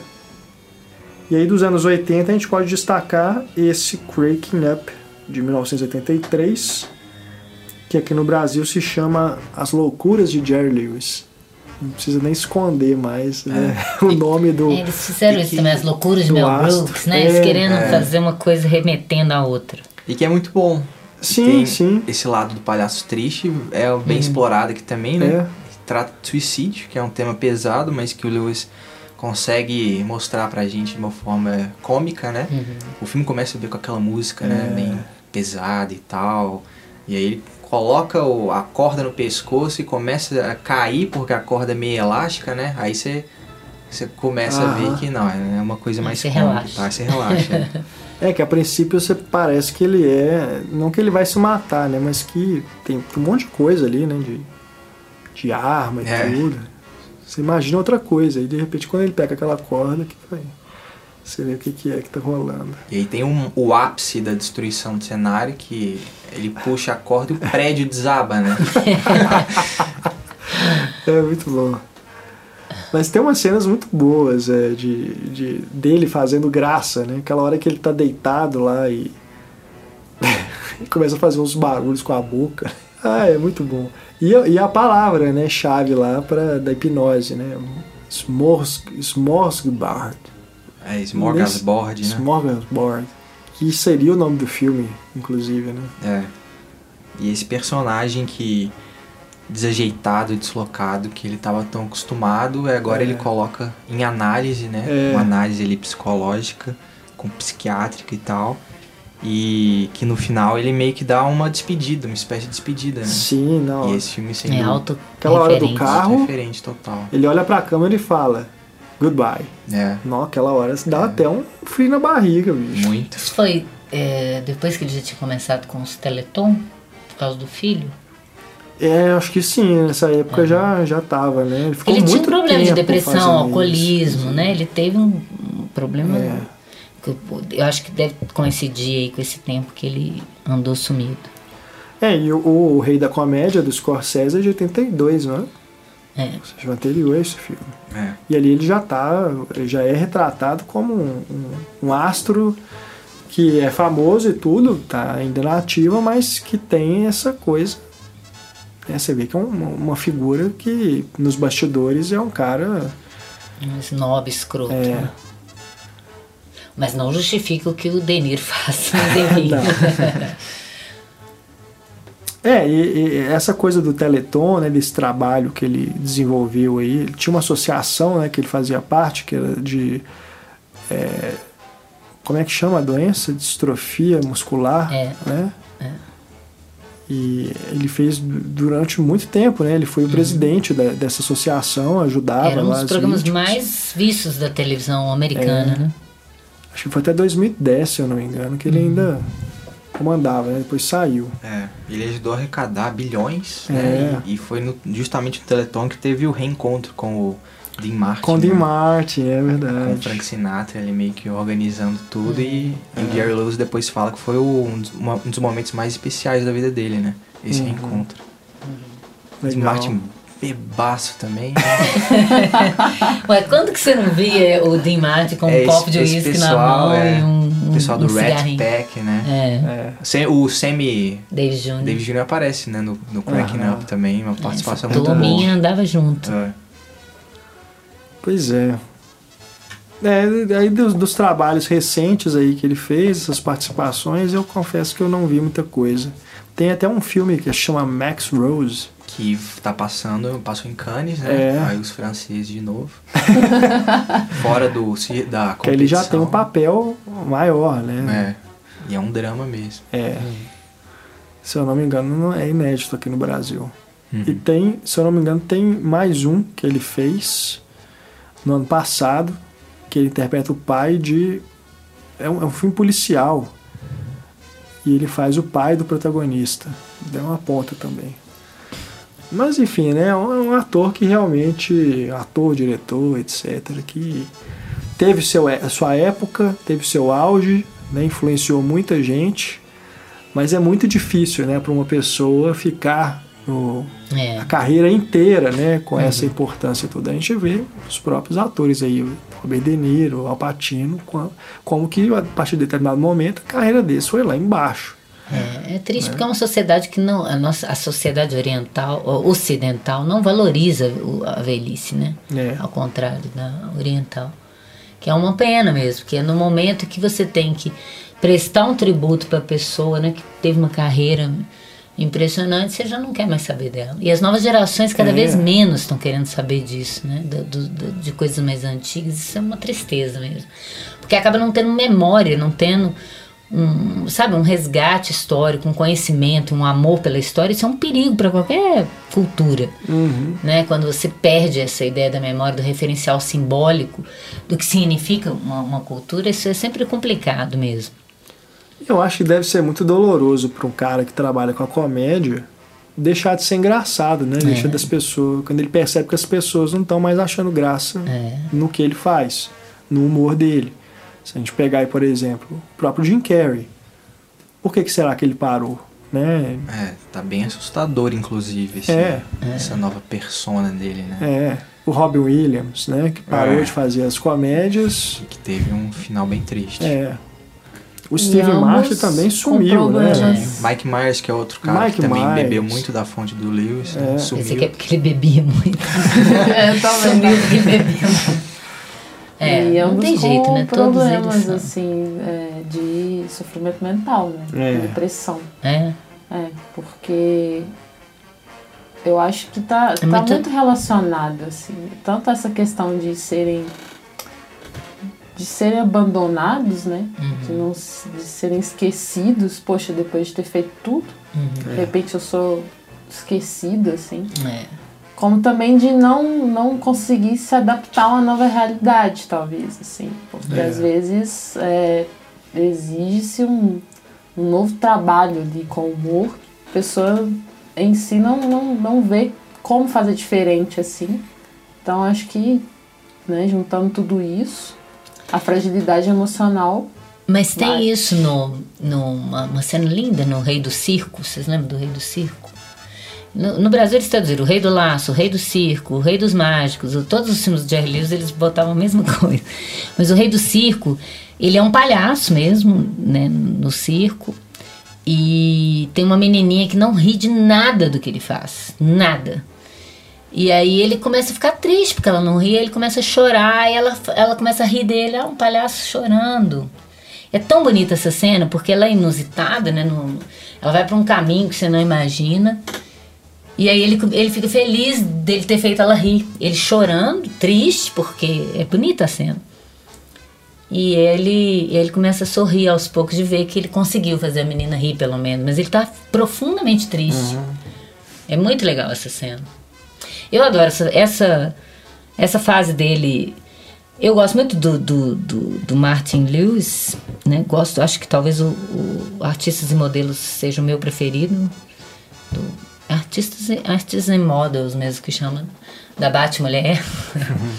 que ele é um cara que escreve história em quadrinho, né?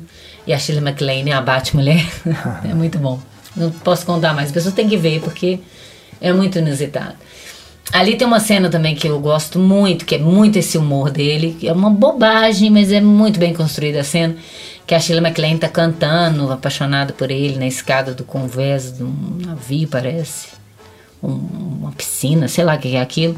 E ele tá subindo, carregando um monte de coisa. E aí quando ele vai passando, ela grita assim, ele joga tudo pra cima. E ele tentando fugir dela, porque ela tá querendo agarrar ele. Aí ele começa a catar tudo devagarzinho. E ela tá lá cantando, cantando sem ver ele, ele indo embora. Quando ele tá quase, ele pegou tudo, ela dá mais um grito, aí cai tudo de novo. Você lembra disso? Ela cantando aí, namorada. E, nossa, vários filmes. O Rei dos Mágicos, que tem ele com o coelhinho Harry, você lembra do coelhinho? Aham. Que tem um coelhinho tomando sol, aí o coelhinho, ele deixa o coelho tomando sol e o coelho no final da cena tá vermelho, de tanto que tomou sol. E faz as gags também, assim, é um menino também que não ri, porque os pais morreram na guerra. E ele fica tentando fazer o menino rir. É mais sentimental esse filme até do que só engraçado, né? Eu gosto desses filmes que ele tem sempre esse lado sentimental, meio tristonho. Todos esses filmes dele, tanto com o Jim Martin quanto depois ele sozinho, tem isso, né?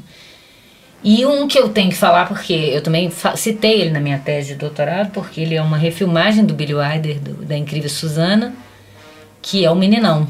You never, you never looked so young, too young, sei lá, uma coisa assim em inglês que ele se faz passar por um menino de 12 anos. Imagina daquele tamanho. Mas ele parece mesmo uma criança mesmo. O, o Jim Martin uma hora fala com ele: Você tem 12 anos ou você é um retardado? Qual é o seu problema? né? Tipo assim, que gozando ele, assim. E é muito bom, porque ele. Ele age igual criança mimada mesmo. Ele, parece, ele não parece que tem 12 anos, parece que ele tem 5. Do jeitinho de menino mimado que ele faz. Ele abusa pra ele conseguir as coisas. Ele finge mesmo que é uma criança. E é muito bom. E como eu falei, sempre os números musicais são muito bons. Tem um outro que eu não tô conseguindo lembrar o nome. Meu celular acabou aqui que eu vi o nome em inglês.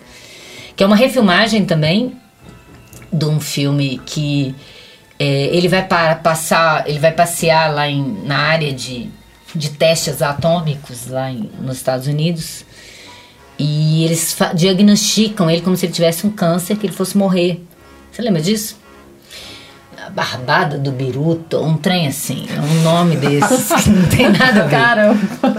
Ou dois, dois malandros, não sei aonde, sei lá. E o Jim Martin é o médico dele e, e ele tem um sonho de ir para conhecer Nova York.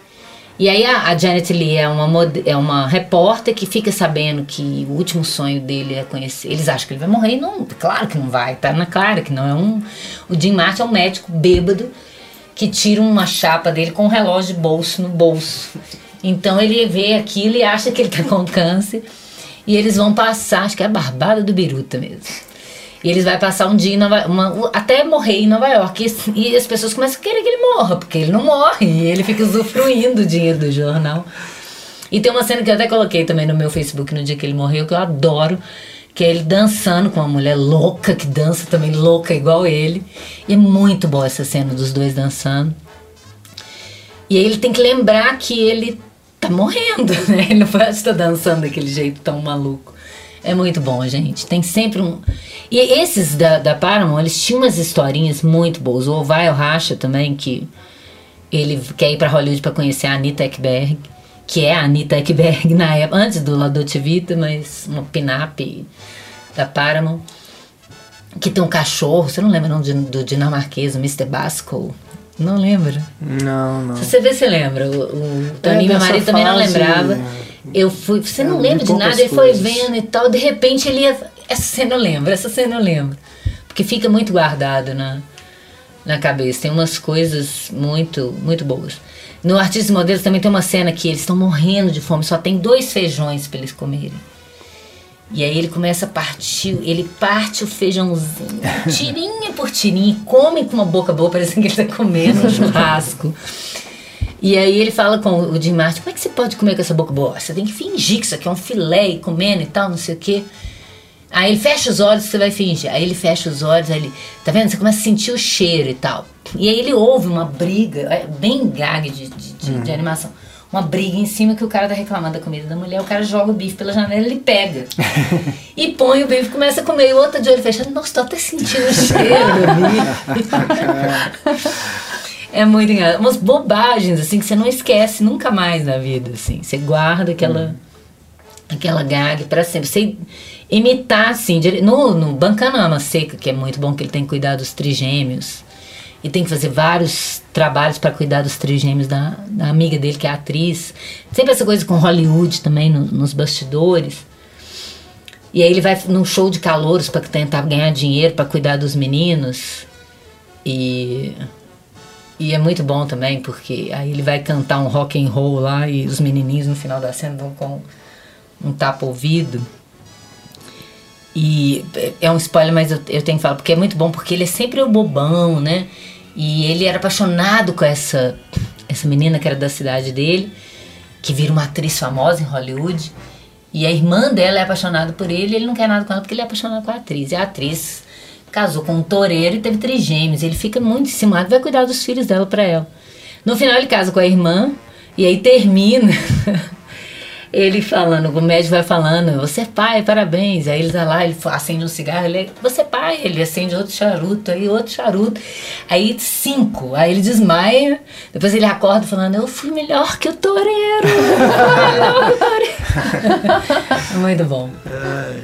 Essas histórias também, elas eram muito bem cuidadas, eram muitas era uma equipe de roteiristas muito boas, né? Do, do, geralmente o Frank Tashlin ou o Norman Tauro, que eram os, os, diretores. E as criações de gag muito é, remetendo ao cartoon, né? Que o, igual você falou, o, ele era um diretor de, de, de animação. Uhum. E essa coisa do auge do musical dos anos 50, né? Dessa América pretensamente é, é, com tudo em cima, otimista, né, com um bom desenvolvimento econômico, né? Então tem, tem uma coisa meio, meio ingênua e, e, e muito inventiva também na, nas gags. Era uma produção muito bem cuidada, sempre figurino do Edith Head, os números musicais, as músicas são sempre muito boas, do Sammy Ken. Né? Não era uma coisa assim, uma comedinha de segunda do estúdio, não. Eram comédias muito bem feitas, bem dirigidas, encenadas, né? Então vale a pena também ver esses filmes dele. Fez, ele fez é, filme de terror com, com terror, né? Uma casa mal assombrada com o Jim Martin também. É, os filmes preto e branco dele também são muito bons. Tem um também de um, um ET, uma mulher ET que desce e ele fica apaixonado. Esqueci o nome também. E a gente é tanto filme que eu misturo um com o outro assim. Mas assim, era difícil escolher qual o melhor. O, o Rei do Laço, que é uma, uma, uma homenagem aos westerns, dos, chama Partners em inglês. Uhum. Que ele faz uma homenagem aos westerns antigos, que os pais deles eram parceiros. E eles são mortos e os filhos têm que cuidar da, da herança lá do coisa, e eles não se toleram. E é sempre essa coisa do os dois são amigos e, e não ao mesmo tempo, né? E o Jim Martin sempre o, bonachão que engana ele, ele o otário, apaixonado pelo Jim Martin, assim, meu amigo, meu amigo, confia em tudo que ele faz. Você fica até com raiva do Jim Martin, porque você gosta do personagem. Esse personagem desenvolvido como uma criança meio ingênua, de coração bom, que faz tudo pelo amigo, pela menina que ele gosta, ou abre mão da menina, que, que o Didi vai, vai imitar muito no cinema, né? É. Abre mão do amor da mulher por causa, pro bem dela, ou pro, pro bem do mocinho, né? É. Isso é muito dele também. Mas eu acho que vale a pena. Ainda que vocês não gostem do filme inteiro, alguma cena vocês vão rir. Não tem é jeito verdade. de não rir. Sempre tem. É, sempre tem alguma cena, uma sequência, alguma coisa que, é. que chama atenção mesmo. Confirmando aqui a barbada do Biruta mesmo. Ih, tá vendo? Nossa, a gente lembra de cada coisa. Porque eu achei muito curioso esse título e eu tive que pesquisar. Isso mesmo, 1953.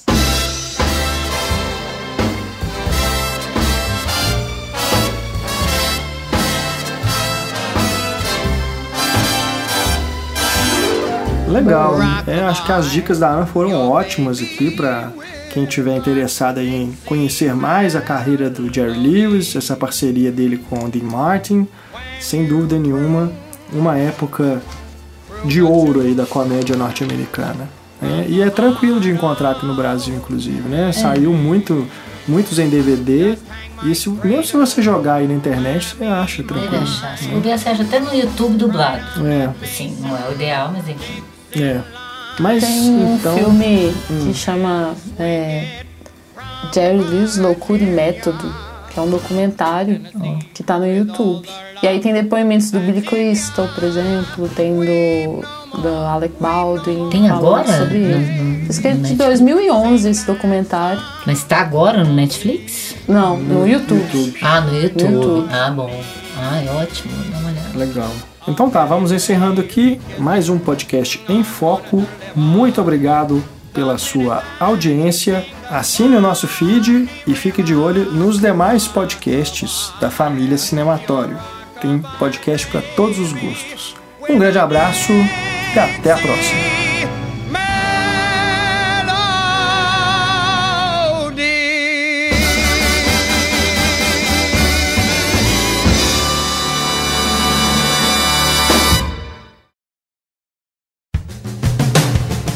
Em Foco.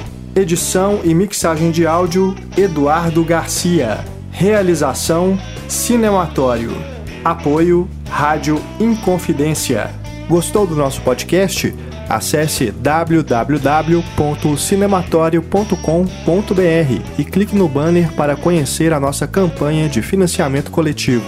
Colaborando com o nosso projeto, com o valor que puder, você investe na produção de conteúdo sobre cinema e nos ajuda a manter a qualidade e a independência do nosso trabalho.